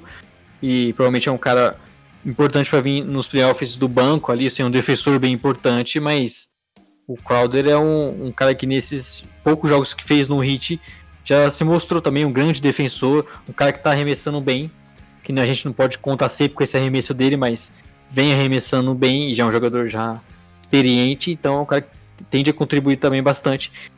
E o Bambaio, né, que vem fazendo uma grande temporada também, se mostrando um jogador bem versátil, embora não seja um pivô que não arremesse. É um cara que evoluiu também novamente. Então, acho que o Heat como um todo tem grandes jogadores de todas as posições, é um time muito organizado e talvez isso seja o, o time que mais surpreendeu na temporada até aqui. Né? É, E na própria armação, né? Você não comentou, mas o Kendrick não é um jogador que não para vencer, mas é um dos candidatos a estaria brigando ali pelo, pelo Eu comentei isso. as cinco posições no novato da temporada, então eu tava vendo aqui, desculpa. E, e o Duncan Robinson, né, que eu falei, cara que seu ídolo, inclusive, pelo nome, mas um dos, podemos dizer tranquilamente, os grandes arremessadores da temporada. O cara tá arremessando num nível absurdo. E A gente sabe que hoje isso na NBA faz muito, é muito importante. né? E esse é um ponto interessante, né? E o que me surpreende do, do Hit até aqui, Léo, porque quando a gente veio e quando a gente fez o preview desse time, a gente imaginava, por exemplo, que o a gente visse uma defesa muito forte, muito por conta do Jimmy Butler, do Ban Adebayo, que já se mostrava também um bom defensor, mas talvez um, um time é, com uma defesa muito forte. E quando a gente vê as estatísticas, em offensive rating, é o sexto melhor ataque da liga e só a décima segunda defesa. E curioso que quando a gente olha as ações ofensivas, é um time que, por exemplo, não potencializa tanto a utilização do Jimmy Butler em todas as jogadas. Não é, por exemplo, um LeBron James que carrega todas as bolas pro ataque, que precisa finalizar jogadas. É um time Sim. até surpreendente em relação do que a gente esperava do Jimmy Butler recente. É, é um time, o, quando a gente olha o Jimmy Butler, não só o Jimmy Butler, mas o próprio Miami Heat no, no ataque, é um time muito caridoso. É, Essa bola, como você comentou, quando a gente imaginaria que o Duncan Robinson, que não estava na NBA até outro dia, teria o volume de chutes que ele tem de uma forma tranquila. A gente viu já, por exemplo, o próprio Jimmy Butler é, dando última bola de arremesso para Tyler Hero, para Kendrick não finalizar algumas jogadas, coisa que a gente não imaginaria desse próprio Jimmy Butler, dada toda a confusão que ele fez Sim. nos Wolves há duas temporadas atrás. Então é um time que vem se mostrando, talvez o que a gente não imaginava, com uma qualidade ofensiva muito boa, e isso nem se deve por conta do Jimmy Butler. É um time em questão do ataque bem coletivo, né? Você não tem um, um grande jogador que vai carregar o time em pontos ali. E como você disse, muitas vezes é o Butler pontuando, mas também o Kendrick Nunn tem um grande volume. O Dragic, quando vem do banco, também é um cara que costuma criar muitas jogadas. Tyler Hero, que vem fazendo uma boa temporada de rookie também, é um cara que já teve seus momentos. E o Ban Adebayo, né, de uma forma diferente ali, conseguindo é, armar o jogo bastante, achar os passes, é um, um armador, um podemos dizer até um, um armador do time muitas, em muitos momentos. É um time que não que tem esse coletivo mais forte, né? Um, o Heat não tem esses grandes pontuadores que carregam o time muitas vezes, que no final de jogo vai arremessar todas as bolas e, e até por isso é, é estranho você falar de um time que a gente imagina com o Jimmy Butler, Ban Adebayo sendo muito forte defensivamente, mas eles têm um destaque maior, bem tendo pelo menos nos números, um destaque maior ofensivamente, né? É, é curioso desse time do próprio Heat, porque hoje quando a gente olha quais são os dois principais cestinhas, a gente está falando de Ban Adebayo e Jimmy Butler. E os dois, quando a gente olha na questão de chute de três, você já comentou que o próprio Ban não chuta, a gente está falando de dois jogadores que não tem nenhuma bola de três por partida. E o Heat hoje é a sexta principal equipe em número de pontos produzidos através do chute de fora. A gente está falando de seis jogadores com mais de dois acertos por partida de chutes de três. Então é um time bem curioso, né? Porque eles usam bastante a infiltração do Jimmy Butler, eles usam a questão de buscar um mismatch com o Ban Adebayo, alguma jogada dele em velocidade ou em pick and roll, ou até mesmo em algumas jogadas de post, mas de resto é um time que explora bastante esse chute de fora. É, você tem o Duncan Robinson sendo fundamental, o Kendrick Nunn também é um, bom arremessador, é, o Tyler Hill também vem... O, o Jerry Crowder chegou com uma produção muito boa. Sim. O Drask também é um cara que vem arremessando de três. Então é um time que você tem dois dos principais jogadores que não arremessam e, e produzem e o time mesmo assim produz dessa forma de né, na, no perímetro. Isso é muito por conta também da organização do exposto, né, de conseguir sempre colocar o time é, com as funções bem definidas e você consegue ter criar jogadas para esses caras conseguirem os melhores arremessos. Acho que isso é um grande motivo também, por exemplo, o Duncan Robinson tendo esse aproveitamento tão grande assim já que os, os, adversários têm dois caras que eles não precisam marcar no perímetro, por exemplo. Mas mesmo assim é um time que consegue criar bastante, consegue achar esse espaço, até porque é que você também deixar o Jimmy Butler livre é um grande é um, é um grande mérito, porque ele pode, pode ir por, em outros em outros fatores conseguir pontuação e, e achar outros espaços. É, esse é, é, um ponto interessante. É um time que consegue aproveitar bem os, o, tirar o melhor dos seus jogadores, né? Por exemplo, a gente comentou do Sixers agora há pouco, de como é difícil aproveitar o melhor de cada jogador.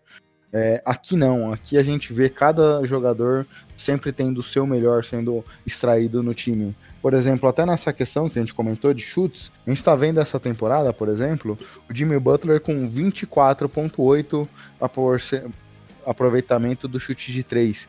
É um aproveitamento muito ruim. Por exemplo, é parecido com o aproveitamento do Yannis Antetokounmpo, se eu não me engano. Para a gente ter um pouco da noção de como esse número é ruim, com dois chutes por partida. É, o Ban Adebayo não chuta, como a gente já comentou.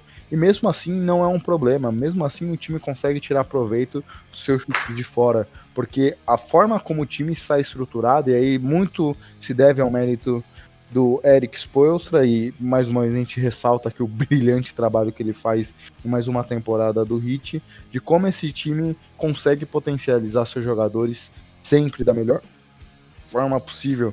A gente vê o Ban produzindo muitas assistências essa temporada, como essa bola roda em todo mundo e como talvez até a temporada passada a gente via algumas qualidades nele, mas só que não nesse nível. E o, a Sim. própria organização técnica conseguiu aproveitar, desenvolver e tirar o melhor de cada jogador. É, e vocês têm sempre esses jogadores que a franquia consegue descobrir, né? O Derek Jones Jr. é um cara que a gente sempre lembrava por conta das enterradas, mas vem fazendo bons jogos, vem arremessando bem, gente que a gente até não imaginava. Né? Ele vem melhorando seu arremesso, vem se tornando realmente um jogador útil para a rotação. E é, o Hit acaba conseguindo ter sempre esses caras que conseguem contribuir, vindo do banco, tendo seus minutos relevantes, produzindo. E isso acaba sempre ajudando também, né? O time a, a se manter forte, conseguir ter mais rotações. E é aquilo, né? Você tem time que. Dois caras que não arremessam, mas você tem, pelo menos ali no seu quinto titular, esses jogadores todos conseguem criar jogadas, o Ban consegue isso. Aí você tem o Kendrick não, Jimmy Butler, o cara que jogar na posição 4, por exemplo, pode ser o Crowder. Então são jogadores que conseguem também produzir é, mais do que só, às vezes, arremessar. É um time que tem mais opções por conta disso. E sempre bem organizado, né? Que é uma coisa que sempre vai ser importante para você conseguir tirar o melhor dos, dos seus jogadores. E um ponto, Léo, que era algo que eu já imaginava é, antes da pausa e eu tô bem curioso para ver, porque vê se você concorda com o meu raciocínio. Apesar de não ser uma defesa top 10, hoje, em termos de número, em termos de potencial, é uma defesa muito boa. A gente tá falando de muitos jogadores Sim. com uma capacidade defensiva, tanto de perímetro quanto de garrafão, muito boa. Então, eu imaginava que apesar de não ter uma produção tão boa defensiva, que na pós-temporada a gente veria um salto gigantesco a gente veria essa equipe conseguindo amassar seus adversários através da defesa.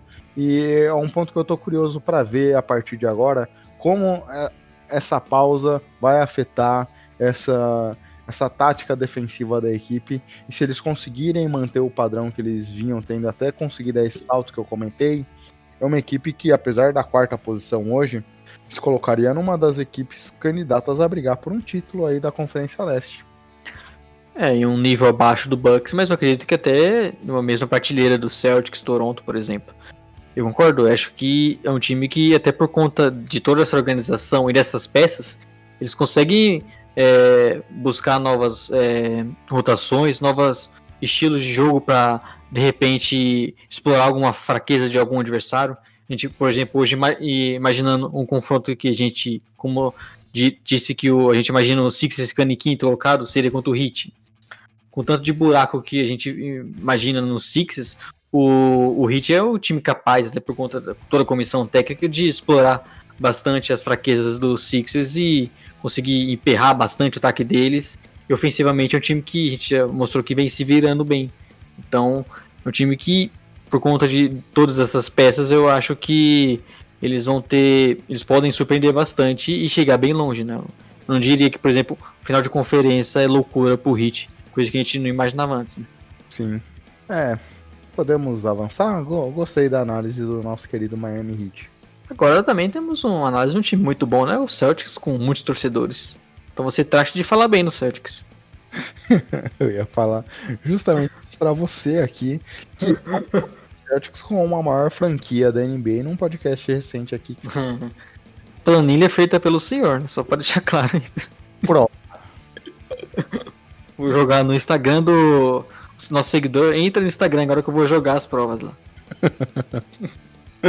Bem, o Celtics que a gente comentou até num podcast recente da cultura de desenvolver jogadores de dentro de casa, e a gente vê o Jason Tatum sendo o principal jogador da franquia. Por exemplo, quando a gente Parado. É, um, a gente é possível colocar aqui como Tatum e Brown uma das melhores duplas da NBA e são dois jogadores draftados pela franquia, então é. Desenvolvidos lá, né? Desenvolvidos lá e tudo mais. Apesar que, diria eu, Léo, que o Tatum nem precisou ser desenvolvido, hein? Ele já chegou pronto dentro da NBA. É, bota ele no Kings pra você ver. Mas é isso, cara. O Tatum, a gente até teve, por conta dele chegar tão pronto, na segunda temporada que ele não explodiu, né? No, sei lá, foi candidato a MVP. A gente ficou, putz, será que ele não é tudo que a gente imaginava? Não a gente exatamente, mas.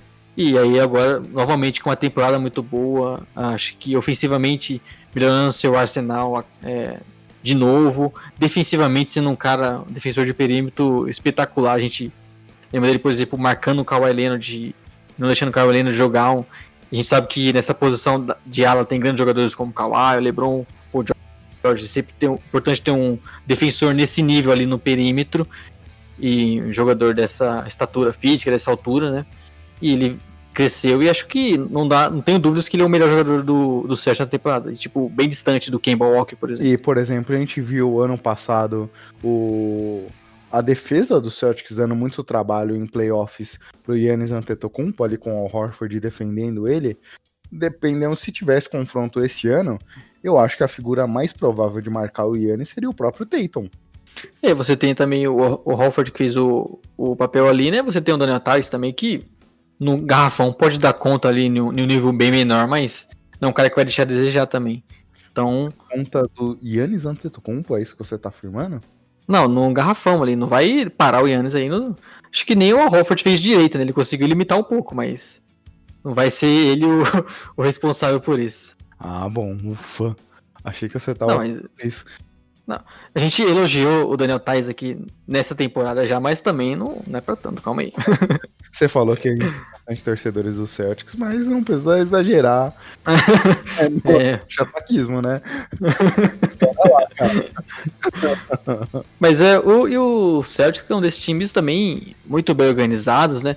Com, sempre com jogadores que conseguem fazer de tudo em quadro. Então você tem o Kimball Walker, que muitas vezes é, não precisa estar com a bola na mão para ajudar, porque ele é um grande arremessador. E aí, se você precisar, ele também pode armar o time, pode conseguir infiltrar, conseguir pontos. O mesmo eu diria pro Gordon Hill, que veio fazendo uma boa temporada. Embora não tenha chegado naquele nível que a gente imaginava quando ele, quando ele assinou com o Celtic, mas ele novamente veio fazer uma boa temporada. Ele também é um desses caras bem inteligentes que. É, é talvez a melhor temporada do Hayward nesse período de Celtics. É, com certeza. E, e vem conseguindo pontuar, embora ele ainda alguns jogos inconstantes, mas ele é um cara que consegue pontuar, arremessar, criar jogadas, então ele sempre, se você for pensar em estatísticas, está sempre contribuindo em muitos aspectos no jogo. E aí você tem também o Jason Tatum, que a gente já falou, evolução ofensiva dele. Então é um time que está sempre com jogadores que saibam arremessar, o Daniel Tais é um pivô que faz isso, jogadores que conseguem criar jogadas, jogar no mano a mano. Então é um time com muita opção, somente ofensiva, defensivamente também bons jogadores, o Tatum, o Jalen Brown, o Daniel Tais também vem cumprindo seu papel nenhuma posição que a gente imaginava que poderia ser um problema. Então, um time que até tá surpreendendo se a gente fosse imaginar o que a gente previa deles, né? Inclusive é uma boa, né, a gente no, fazer um react do nosso preview para ver o que, que a gente acertou. É, acho que a gente pode fazer até um podcast específico aí falando é, do que a gente imagina aqui para cada jogo a cada jogo. Mas você comentou bem ali atrás de como esse time é bem organizado a gente vê aqui, por exemplo, é, em termos de rating, a, o quinto melhor ataque e a quarta melhor defesa. É, do ataque, como você bem comentou, é um time que roda muito a bola, é um time, por exemplo, é uma das equipes que mais produzem pontos dentro do garrafão. É, muito por conta de como esse time vai rodando a bola, consegue trocar passes, ir procurando espaços, achar alguém vazio e conseguir aproveitar essa movimentação que funciona muito bem sem a bola, é, para conseguir achar jogadores é, em transição, rumo à cesta ou até mesmo um chute de fora. Kemba Walker joga muito bem sem a bola. Jalen Brown, Jason Tatum, Marcus Smart. É um time que é muito fluido em todos os aspectos, tanto com a bola como sem a bola. Então é um time que consegue é, surpreender muito seus adversários. E defensivamente, a gente vê, por exemplo, Marcos Smart, que é, um dos, que é um principal defensor do time, mas fora ele, não existe nenhum outro grande defensor consagrado. Mas mesmo assim, com o sistema que eles têm é, da defesa, e aí muito se deve também ao Brad Stevens, eles conseguem se colocar como uma das principais defesas da liga. E, por exemplo, pensando defensivamente e ofensivamente, eu não eu não consigo ver um buraco nesse time, sabe? Você falar, ah, putz, como o Sixers, por exemplo, na, nas bolas de três, você pode citar outros também, né? Mas, ah, esse time, em algum momento, você pode pressionar e, e fazer eles arremessarem de três, porque é provável que não dê tão certo. Mas o Celtics tem muita variação de jogo, não tem grandes buracos, um jogador que defensivamente acaba é, não produzindo tanto. E, e você tem também aquilo que é sempre interessante com o time, que é, é o jogo coletivo. Então o Kemba Walker pode em um jogo, tranquilamente você vê ele com 10 pontos e, e não tá buscando arremessar, forçar arremesso, ter mais a bola. É, você muitas vezes, muitas vezes o Gordon Hayward é, manipulando a bola, e depois pode ser um Tatum, e aí o Kemba Walker sempre pode ser um cara para meter bola, três bolas de três seguidas você não tem um grande jogador monopolizando. Então acaba sempre sendo um jogo mais coletivo e você acaba não, não é, ficando dependente de um, de um, de um jogador ter um, uma grande noite para vencer, né? Você está sempre tendo uma alternância nisso. E nem, nem, nem buraco na questão de é, coletiva, de um, uma técnico ou uma qualidade que não funciona e até mesmo nem buraco também quando a gente vê jogadores. A gente viu, por exemplo, alguns anos atrás, uma questão defensiva que o Celtics precisava esconder o Isaiah Thomas todas as jogadas ali por conta da sua dificuldade defensiva. Esse ano a gente não vê nenhum jogador nenhum dos, dos aspectos da quadra. Só quando o Cantor tá em quadra, né? Que são poucos minutos. E mesmo assim também não é que ele vem tendo a pior temporada defensiva dele jogar num time como o Celtics sempre ajuda. Sim. Então é, é um aspecto interessante desse time. Como esse time consegue ser bem homogêneo né, em todos os quesitos. E também, até como a gente já comentou um pouco na sua fala inicial, como o Tatum, se pelo menos na primeira para a segunda temporada a gente não viu um salto tão grande, essa temporada ele se tornou a cara da franquia. A gente está falando de já de um dos principais jogadores da NBA, só com 21 anos de idade. É assustador o que esse jogador conseguiu demonstrar de evolução já em três temporadas de liga. É o famoso, se ele é assim hoje, imagine quando crescer, hein? o próprio Jalen Brown, a gente comentou Novamente, até num sim. dos primeiros episódios nosso do Splash Brothers, criticando ali mais ou menos esse contrato dado ao Jalen Brown. E, cara, se mostrou tá jogando muito, muito bem. Essa temporada, pelo menos a primeira temporada nesse novo contrato, já mostra que valeu bem o valor dado. Não só na questão dos números, mas quando a gente vê o que esse cara tem conseguido produzir em quadra, tem sido muito espetacular.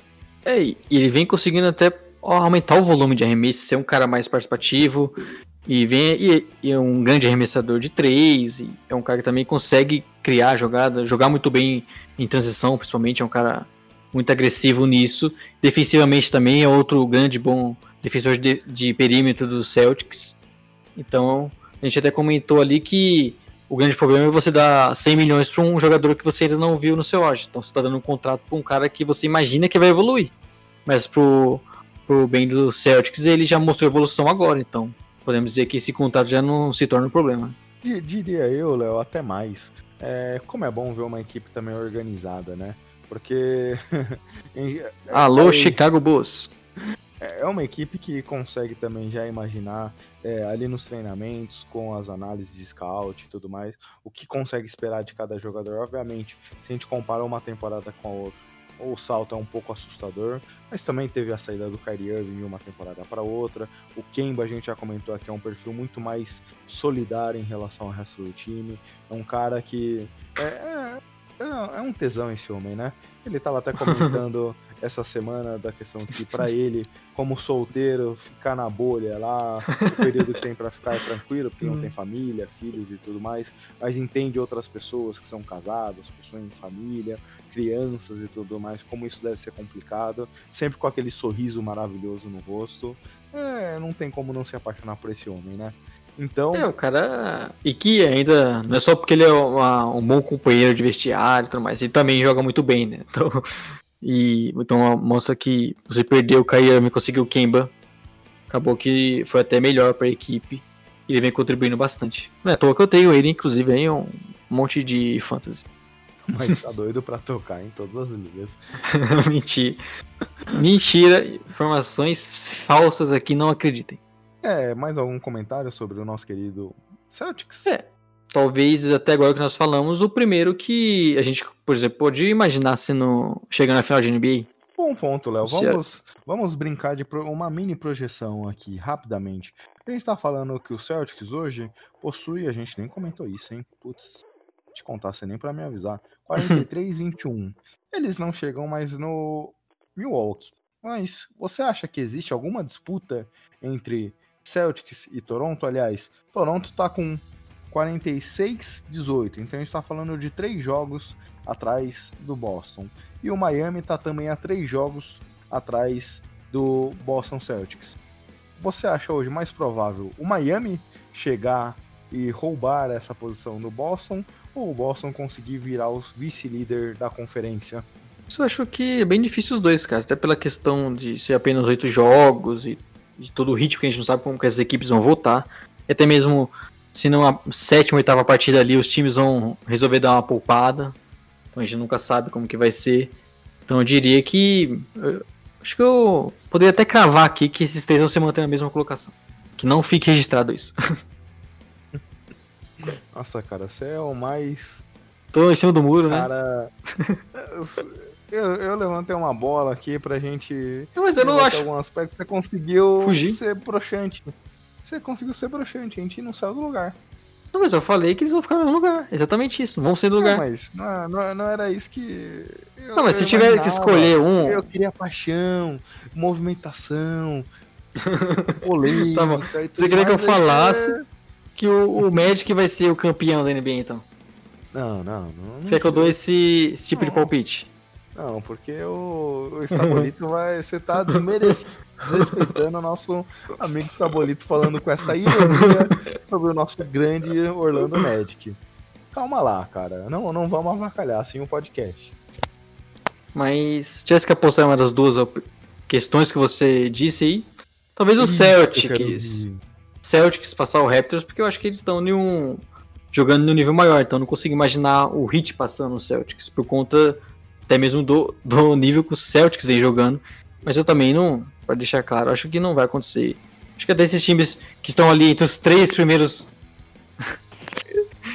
os times que estão entre os três primeiros colocados ali, eu acho até que deve ser uma tendência que eles acabem poupando pro final ali do, do sétimo, oitavo jogo. Em jogos consecutivos eles acabem poupando titulares também. Acho que esses, esses três times não vão arriscar tanto. Ouvintes, você que esperava uma opinião ousada, desculpa. Não tem ousadia aqui. Agora vamos pro nosso querido Toronto Raptors, Léo. Time que a gente também surpreendeu bastante, né? Em relação ao nosso preview. A gente não imaginava uma campanha tão boa. Chegou até a cogitar que, dependendo da campanha deles ali na deadline, eles poderiam trocar um Mark Gasol, mas um time que se manteve no topo, né? É, surpreendente. A gente imaginava um cenário de queda, é, coisa que não aconteceu hoje. Eles estão na segunda posição. Assim como a gente comentou é, aqui, todo o seu comentário melodramático, sem muito sal, que nada pode acontecer com o Boston, aqui é um cenário mais tranquilo nesse sentido, né? É, eles não possuem, é bem difícil, aliás, eles são seis jogos atrás do Milwaukee Bucks, então é difícil imaginar que eles consigam chegar a disputar a primeira posição e três, numa certa margem, como você aqui já até estragou meu palpite anterior, minha brincadeirinha, é, existe uma certa, um certo conforto em relação ao Boston Celtics, como você estragou a porra Sim. da minha brincadeirinha toda, falando que o, o Toronto tem uma certa tranquilidade ali nessa posição e que o Boston não deve chegar. Então, aqui a gente viu até, foi uma das equipes que durante toda a temporada, talvez da, de, dentre as principais, mais sofreu com lesão, assim com uma certa constância. A gente viu o Mark Gasol perdendo jogos, a gente viu o Norman Powell perdendo jogos, a gente viu o Pascal Siakam perdendo jogos, a gente viu Van Vliet perdendo jogos, Lowry perdendo jogos, e mesmo assim, com todas essas situações, sempre o time estava lá brigando pelo topo da tabela. E muito por conta da sua defesa, uma defesa implacável, a segunda principal defesa em rating hoje da liga e a defesa que menos cedeu pontos ao adversário. Então é um time muito baseado na sua questão defensiva e consegue tirar muito proveito dessa pressão que faz nos adversários. É, é difícil fazer ponto nessa equipe. É. é uma equipe que rouba muito a bola, é uma equipe que faz muito pontos em contra-ataques. E até por questão de jogo, eles priorizam mais defender muito bem o garrafão, então vai ser muito difícil pontuar no garrafão do, do Raptors.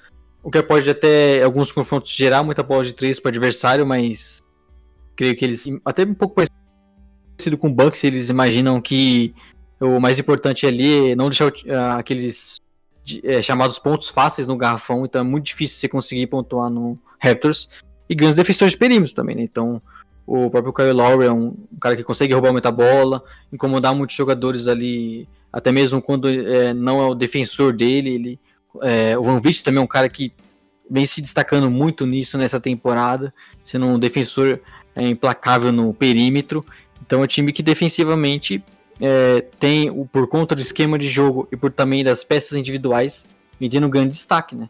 E aí você tem também um, caras como o Gasol, que já tá mais veterano, e quando sai entra o Ibaka. E é um time que vem surpreendendo bastante por realmente isso de, das lesões também, porque em muitos momentos ficaram sem. Estavam sempre um ou dois jogadores fora, e aí até jogadores que a gente não imaginava tanto como o Norman Power mostraram muito é, talento em alguns momentos. Como e... Terrence Davis. Quem é Terrence Davis e conseguiu tomar. É o, o cara da J-League também, o Chris. Chris Bolcher.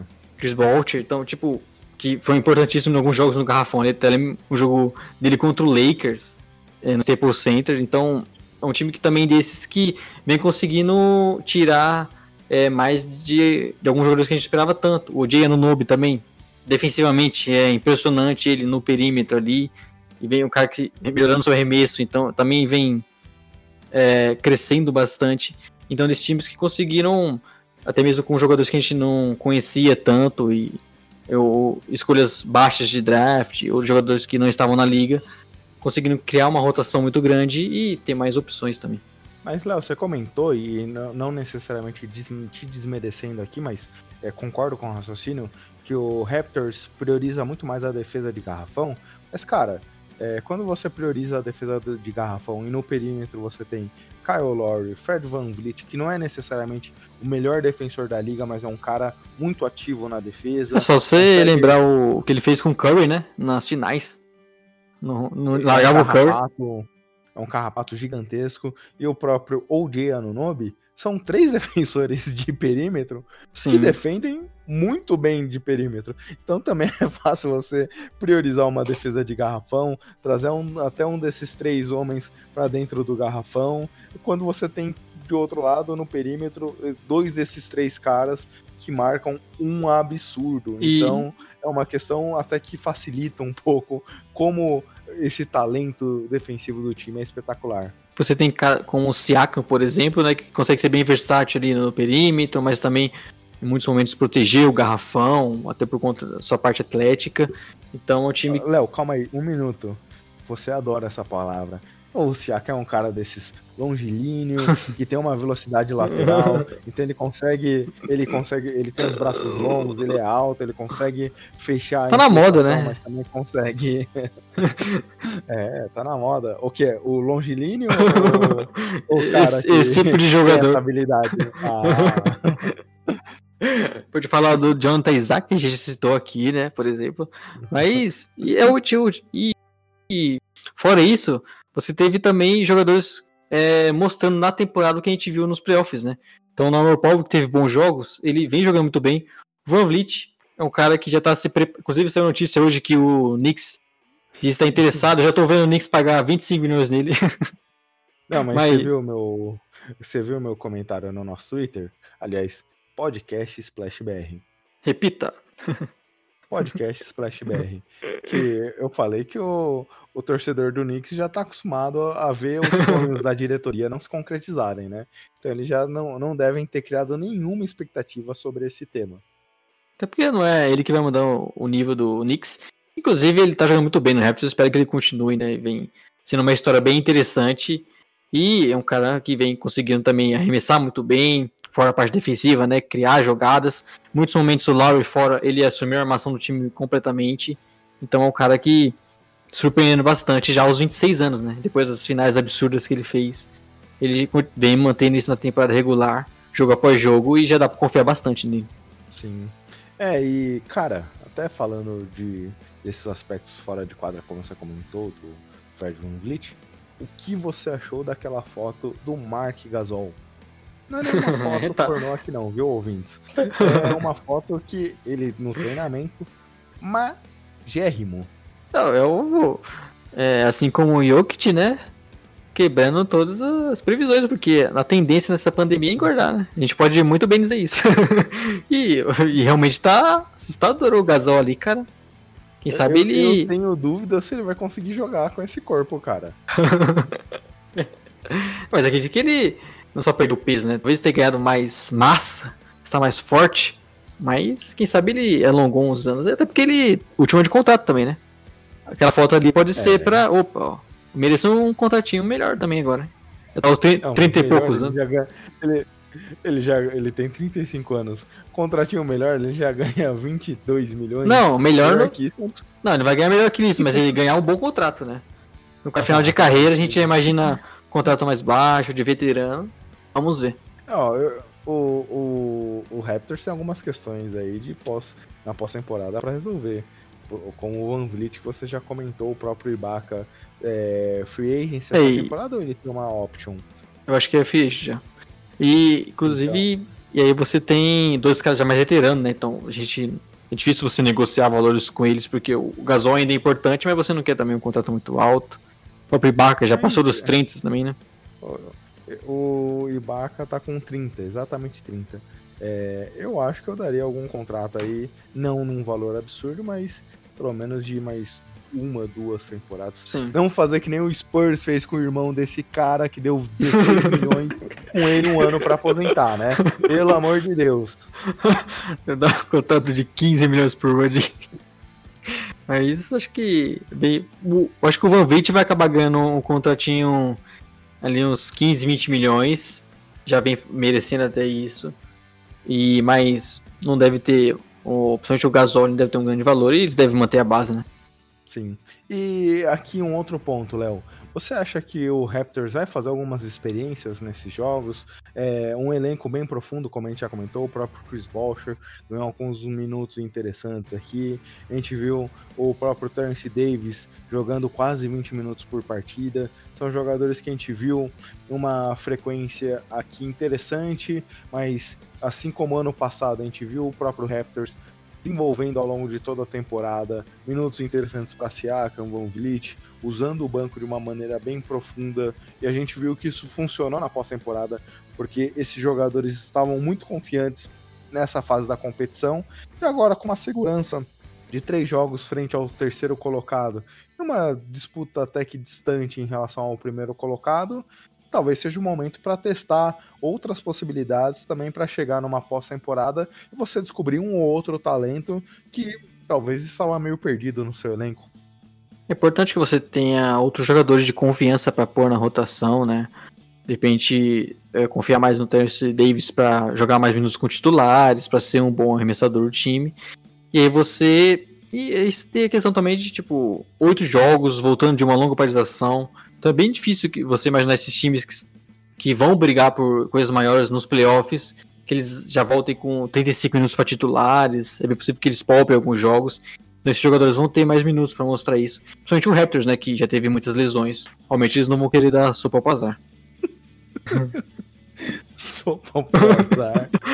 Foi uma boa, uma gíria, uma gíria mega atual, cara. e você que é o velho aqui. Obrigado por esse momento. Eu não, eu não estava preparado para esse argumento aqui no é que podcast. Eu acabei de comer, comer uma sopa, inclusive. sopa pro azar. Acho que nem minha avó falou uma gíria como essa ultimamente, viu, meu cara? Ai, meu Deus. Eu até perdi o raciocínio que eu ia comentar aqui agora sobre. Ah, lembrei. Até porque, se a gente. Mais uma vez, Léo, acho que esse é o podcast que. eu, eu tô me sentindo no Sport Center agora com o Antero Greco, o amigão, cara. Tem como botar pro. Ô, ô produção! Comercial, produção. o legal é que não tem imagem no podcast, então o ouvinte não vai ver.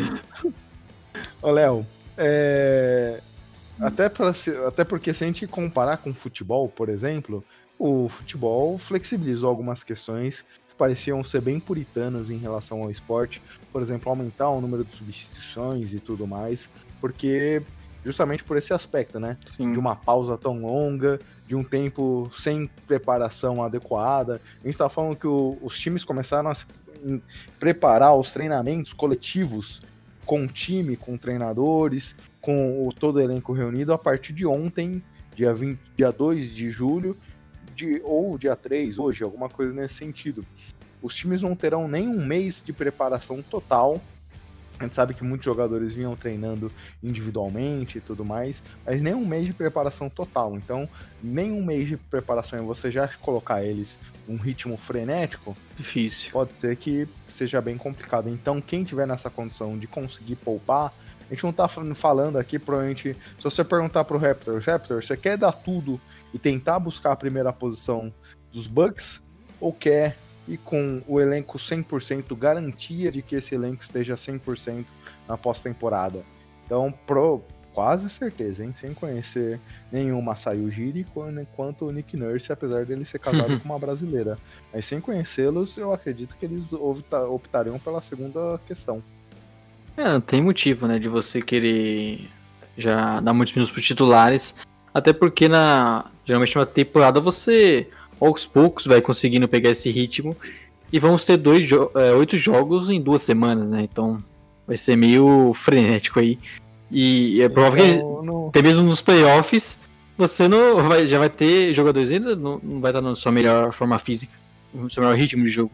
Até então, dada essa situação, é melhor o nosso querido Toronto Raptors não dá sopa por azar. Com... E até porque, Léo, a gente tá falando de três dos principais jogadores aqui, Mark Gasol, Kyle Lowry e Serge Baca, são jogadores que já passaram dos 30 anos.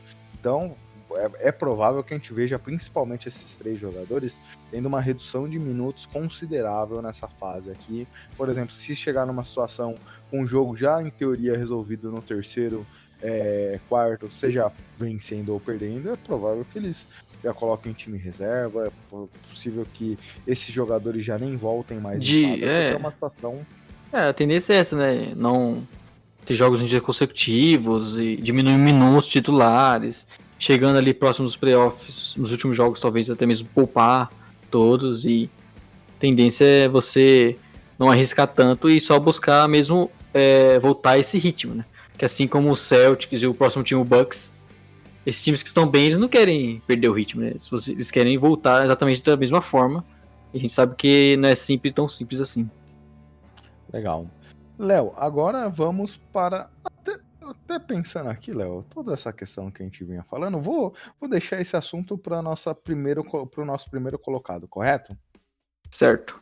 Beleza, vamos lá. Milwaukee Bucks.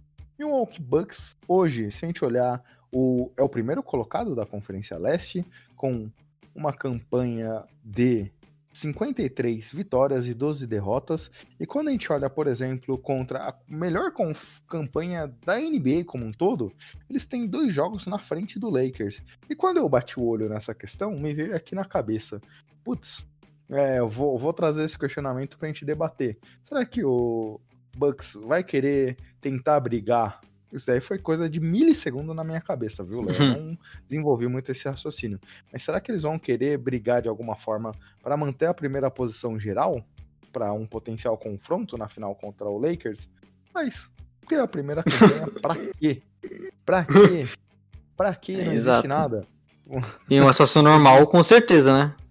É, mas Agora, aqui... não, não tem mano de quadro.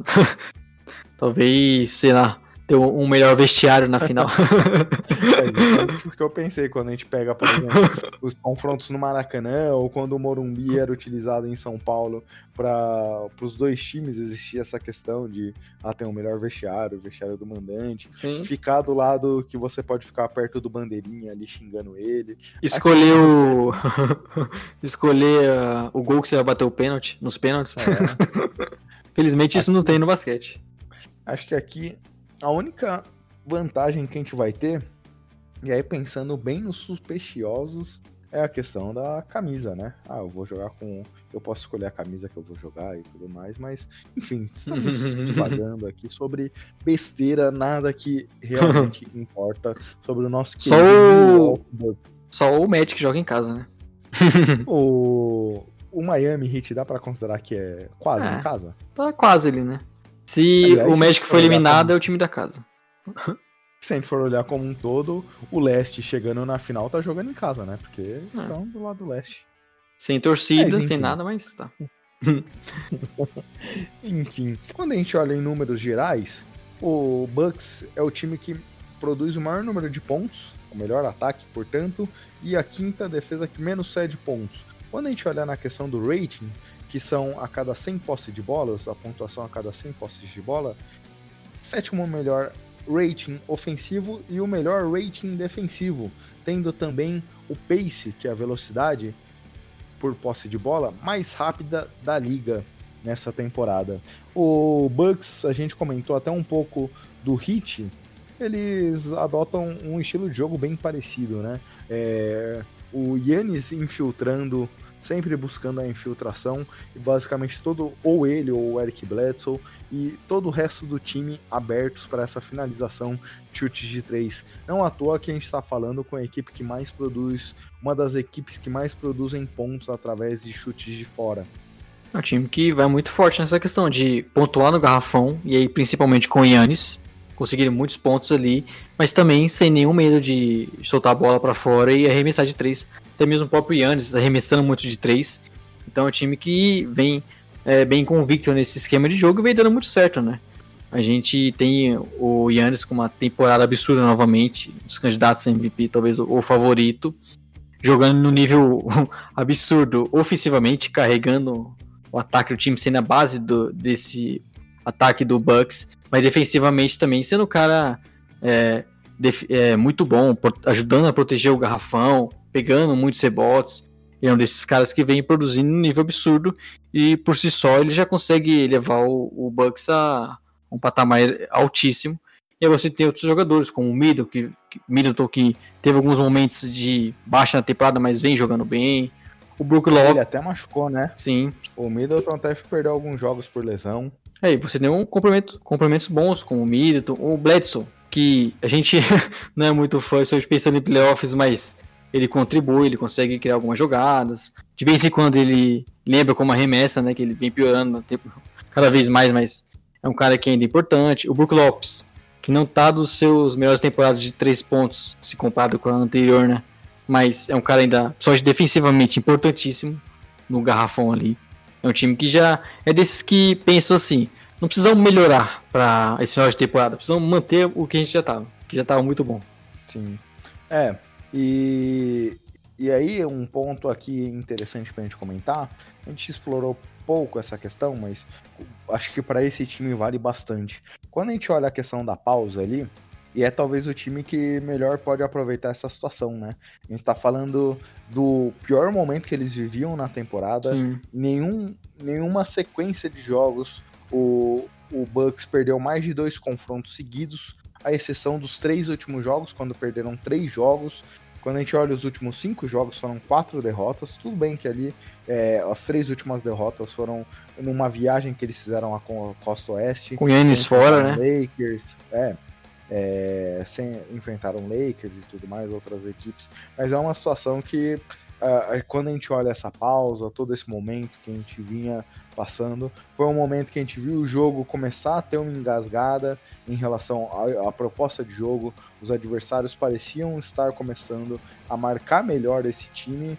E aí ter to toda essa pausa, justamente por Mike Budenhauser, que é um excelente técnico também, acho que para discutir alguns aspectos e buscar algumas soluções em relação ao time, é também um momento muito bom. O próprio Middleton, as questões das lesões que ele teve, algum perda perca de alguns jogos e tudo mais. Ele não voltou na sua melhor forma a partir do retorno. Então, ter também esse momento de recuperação dos atletas é, é importante. O ponto legal que eu acho, Léo, a partir do momento da lesão do, Middleton, a gente viu o time conseguindo explorar mais o Don't de Vincenzo, que passou a ser na segunda perna da temporada, um jogador muito importante para a equipe. Mais um desses guardas que tem um excelente chute de fora. Então, como, como você comentou, da dificuldade do Bledsoe, que ele tem normalmente em questão de playoffs, e produzir pontos de fora, ali você já começa a ter uma arma adicional para testar algumas ações.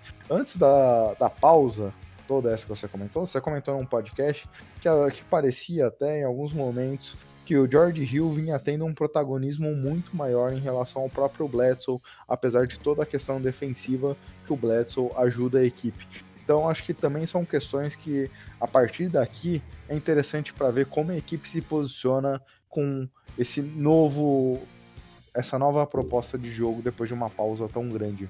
É, eu geralmente tendo a achar que uma pausa para esses times como o Bucks que estavam lá em cima e tirando esses últimos jogos estavam numa sequência muito boa, então não tinha muito o que melhorar. Tende a ser ruim porque você acaba perdendo o ritmo e pode não voltar da mesma forma. Mas o Bucks vinha sofrendo com nos últimos jogos, como você disse, a questão do Middleton não estava tão bem, o Yannis ia perder algumas semanas. E por mais que não seja uma lesão grave nem nada do tipo, o cara às vezes perde um ritmo e aí demora um pouco para voltar, e aí talvez tenha que voltar e nunca volte a ficar 100% eh, até os playoffs. Então, querendo ou não, é uma pausa que também acaba ajudando o Bucks nisso. E aí vamos ver como que volta o Brook Lopes também, que é um jogador já que tem é, vem sendo muito importante, mas já tem também uma idade mais avançada. A própria questão do Bledsoe, que é sempre uma dúvida nossa para os playoffs. E, e por mais que o George Hill faça bons jogos, principalmente nos playoffs passados a gente lembra ele jogando muito bem, arremessando bem, o, o time não dá para ficar só com o George Hill. O Bledson é um cara importante para essa defesa e até mesmo para criar outras jogadas, então ele precisa estar num nível razoável, pelo menos que ele mostra na temporada. Mas o Bucks eu acho que ainda não, não vejo nenhuma uma coisa que a gente possa prever que vai dar de errado que eles possam não ser favoritos no leste, né? Eu acredito que eles são os grandes favoritos. Sim, até porque quando a gente olha a questão coletiva, ou, por exemplo, a, a própria questão defensiva, é uma equipe que tem um encaixe muito bom em relação à sua defesa. É difícil eles conseguirem é, ter um ataque que supere essa defesa, apesar de momentos, como a gente comentou, de ausência de alguns jogadores importantes. É uma defesa muito boa, tanto de perímetro, o Bledsoe, apesar das críticas ofensivas que a gente tem em relação a ele, é um excelente defensor de perímetro. Wesley Matthews vem tendo um papel defensivo muito importante essa temporada. E aí no garrafão, tanto o Yannis quanto o Brook Lopes. O Brook Lopes é um dos principais bloqueadores da temporada. Então são, é uma defesa muito completa. E o próprio Yannis tem uma velocidade lateral, tanto para cobrir uma defesa fora do garrafão como lá dentro. O, e aí isso acaba ajudando, porque o Brook Lopes dificilmente sai para marcar o armador lá fora. Sim. Quando se tenta fazer o pick and roll em cima dele, ele normalmente dá o espaço, porque o próprio time se organiza para defender esses buracos criados. Então é um time que defensivamente tem um encaixe perfeito.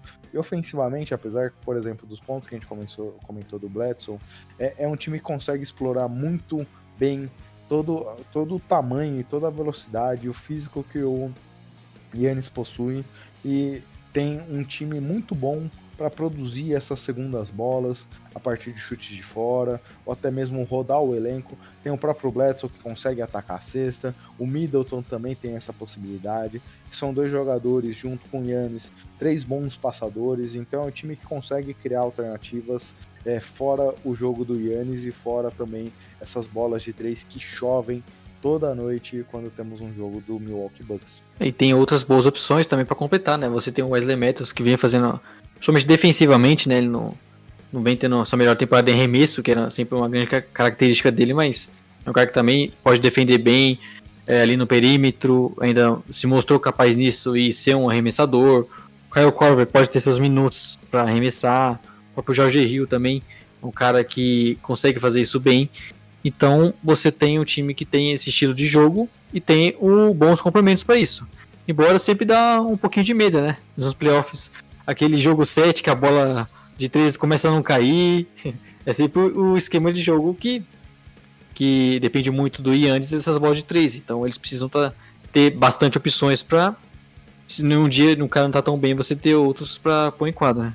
É, o próprio que a gente comentou do Sixers, o próprio confronto lá do Natal, quando o Sixers bateu o, o Bucks na melhor, na melhor partida de bolas de três da história do Sixers, de uma defesa fenomenal. Então, é, esses aspectos também contam e precisa ser levado em conta, né? Talvez para esses oito jogos, não, se a gente fosse levar para o futebol num campeonato de regularidade, ok, beleza, todos esses aspectos aí, a gente imaginaria os Bucks talvez é, brigando com uma certa tranquilidade pela, pelo título da liga, mas aqui a gente sabe que também é, num confronto, quando a gente começa a ter uma marcação, por exemplo, a gente viu isso ano passado, o, o próprio Celtics arrumando maneiras de parar o Yannis, a gente viu o Raptors também arrumando maneiras de parar o Yannis, e o jogo na pós-temporada vai passar muito por aí num confronto contra os Bucks. Como você Sim. vai conseguir parar o Yannis? E como, se isso acontecer, o, o, os Bucks vai criar alternativas? Você comentou do Bledsoe, a, a gente viu isso ano após ano, de como os adversários deram espaço para ele chutar, e ele chutava esses chutes de fora, sem confiança e sem conseguir aproveitar, sem conseguir converter isso, esses chutes. Então, como será que também o, o a, a, temporada, esses oito jogos para os Bucks, se passa muito mais por fazer esses ajustes, achar algumas respostas que talvez eles venham encontrar é, as questões na pós-temporada e como o time vai lidar a partir daí. Essa é uma grande questão, mas acho que a gente poderia, por exemplo, montar uma falha de os times explorarem o Brook Lopes, mas como você disse, né, a própria questão de esquema de jogo, protege muito bem e deixa o Brook Lopes na sua é, melhor versão ali, protegendo o garrafão. Então é um time que, talvez se eu tivesse que apontar algum medo que eu tenho nos playoffs, é exatamente isso de bolas de três e como eles vão lidar com uma grande marcação no Yannis, mas até aí também, cara, todo time tenta sempre marcar o Yannis e né, é bem difícil você parar. E por mais que não seja mata-mata, é uma série de sete jogos, né? Então você está sempre conseguindo fazer ajustes e, e eventualmente a sua bola de três também cai. Então, se tivesse que fazer um palpite aqui, que não é ousado nem nada, né? Como você queria, mas é o grande favorito para levar o leste. mas que nem você comentou lá atrás, um ponto importante, e aí eu trago até analogia para cá. É, você comentou que o Raptors privilegia muito a sua defesa de garrafão em detrimento da defesa igual de o Bucks, né? É, também igual o Bucks, mas eu acho que o Raptors faz isso muito já prevendo um potencial confronto Sim. contra os Bucks na pós-temporada. Então ele já, ele já tem o time todo desenhado para conseguir bater de frente do, ao seu principal adversário é, de, do, da sua conferência. Porque a gente sabe que o jogo do, dos Bucks está muito concentrado nessas infiltrações do, do Yannis Antetokounmpo e a gente viu isso tudo bem. Do outro lado tinha um Kawhi Leonard. É. Mas a gente viu isso como ano passado, muito por conta dessa defesa de garrafão muito bem estruturada, como os Raptors criaram muito trabalho, tanto que venceram os Bucks na pós-temporada e... é, numa série de sete jogos. E quem sabe uma dupla importantíssima para esse confronto seja o Anunobi né, e o Siaka. Dois dos caras que devem ser responsáveis ali para marcar o, o Yannis no mano a mano. São caras que defensivamente têm, conseguem, é, podem limitar o Yannis, né? Obviamente não vão conseguir parar, mas eles são caras que podem conseguir limitar o jogo dele e aí você acaba podendo desestruturar bastante o Bucks. É, e se a gente, por exemplo, não, não pode colocar nem patamar minimamente próximo Kawhi é. e Anunobi, mas na questão defensiva é onde o Anunobi mais se aproxima do Kawhi. Então que isso quer dizer muita coisa, mas é. É, é algo onde é que o Raptors consegue minimamente tentar emular de alguma forma o que o Kawhi foi ano passado.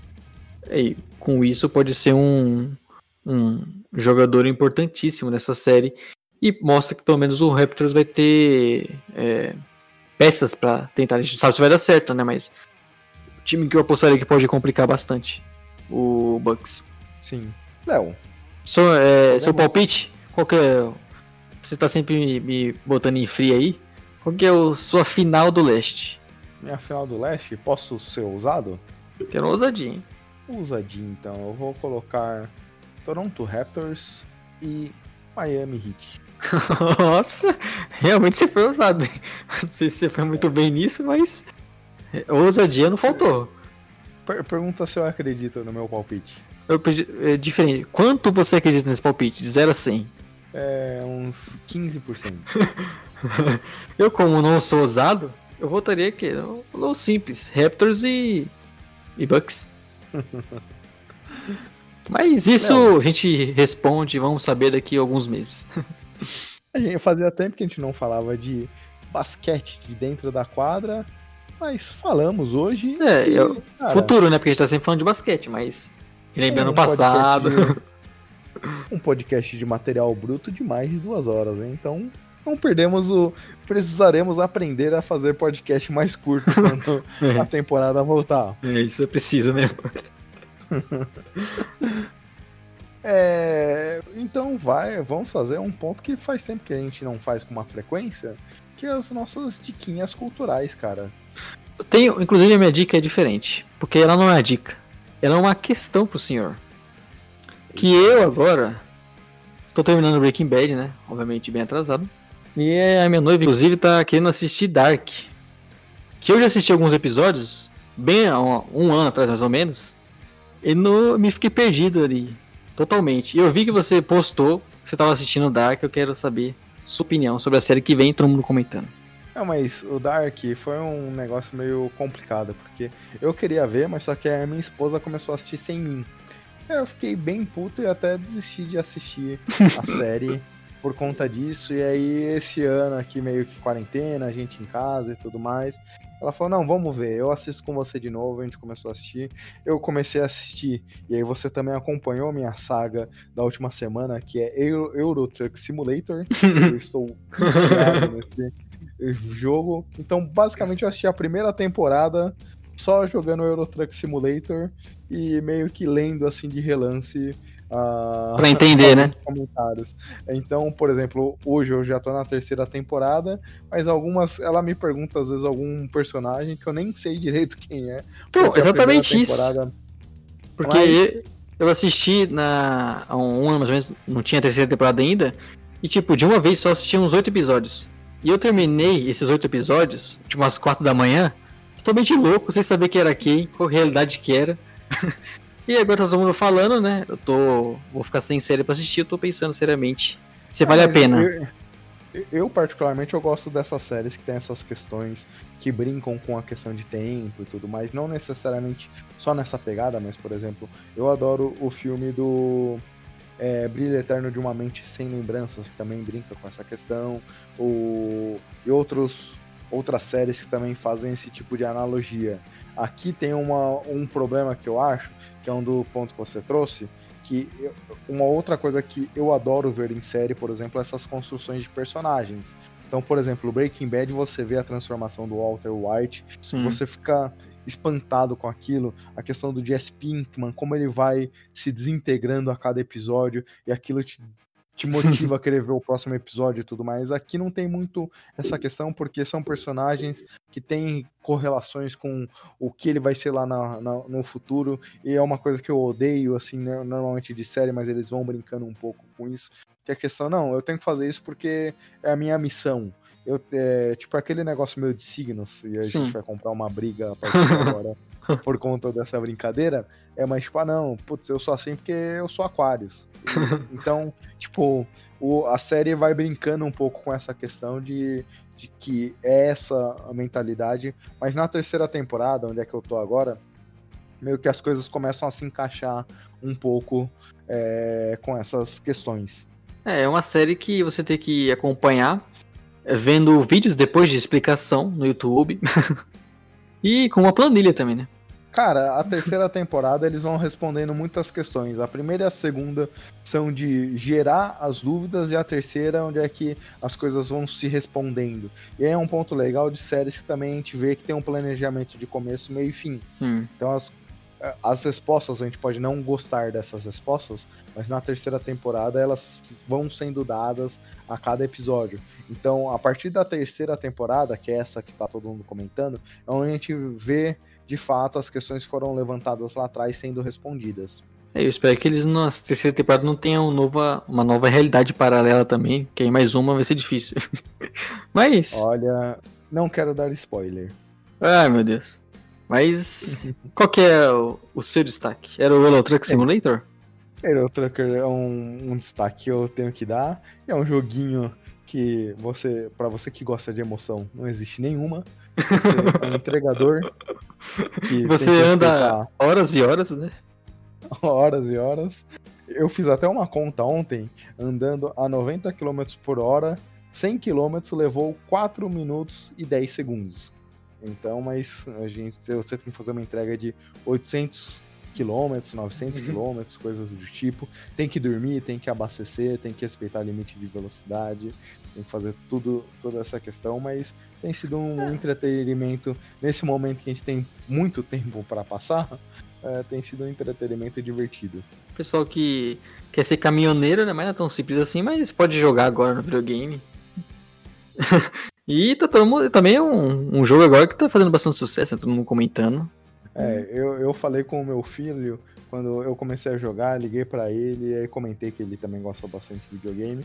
Falei, ah, já assisti um.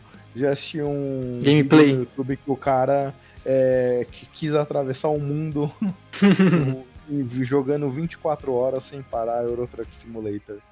Falei, nossa, doideira. Não chegarei nesse nível, mas tem sido um meio interessante para passar o tempo. E, Léo, já, já estávamos com saudades das diquinhas culturais e até que estouramos bastante o tempo nesse momento, hein? Então é isso, né? Temos que agora agradecer aos nossos ouvintes.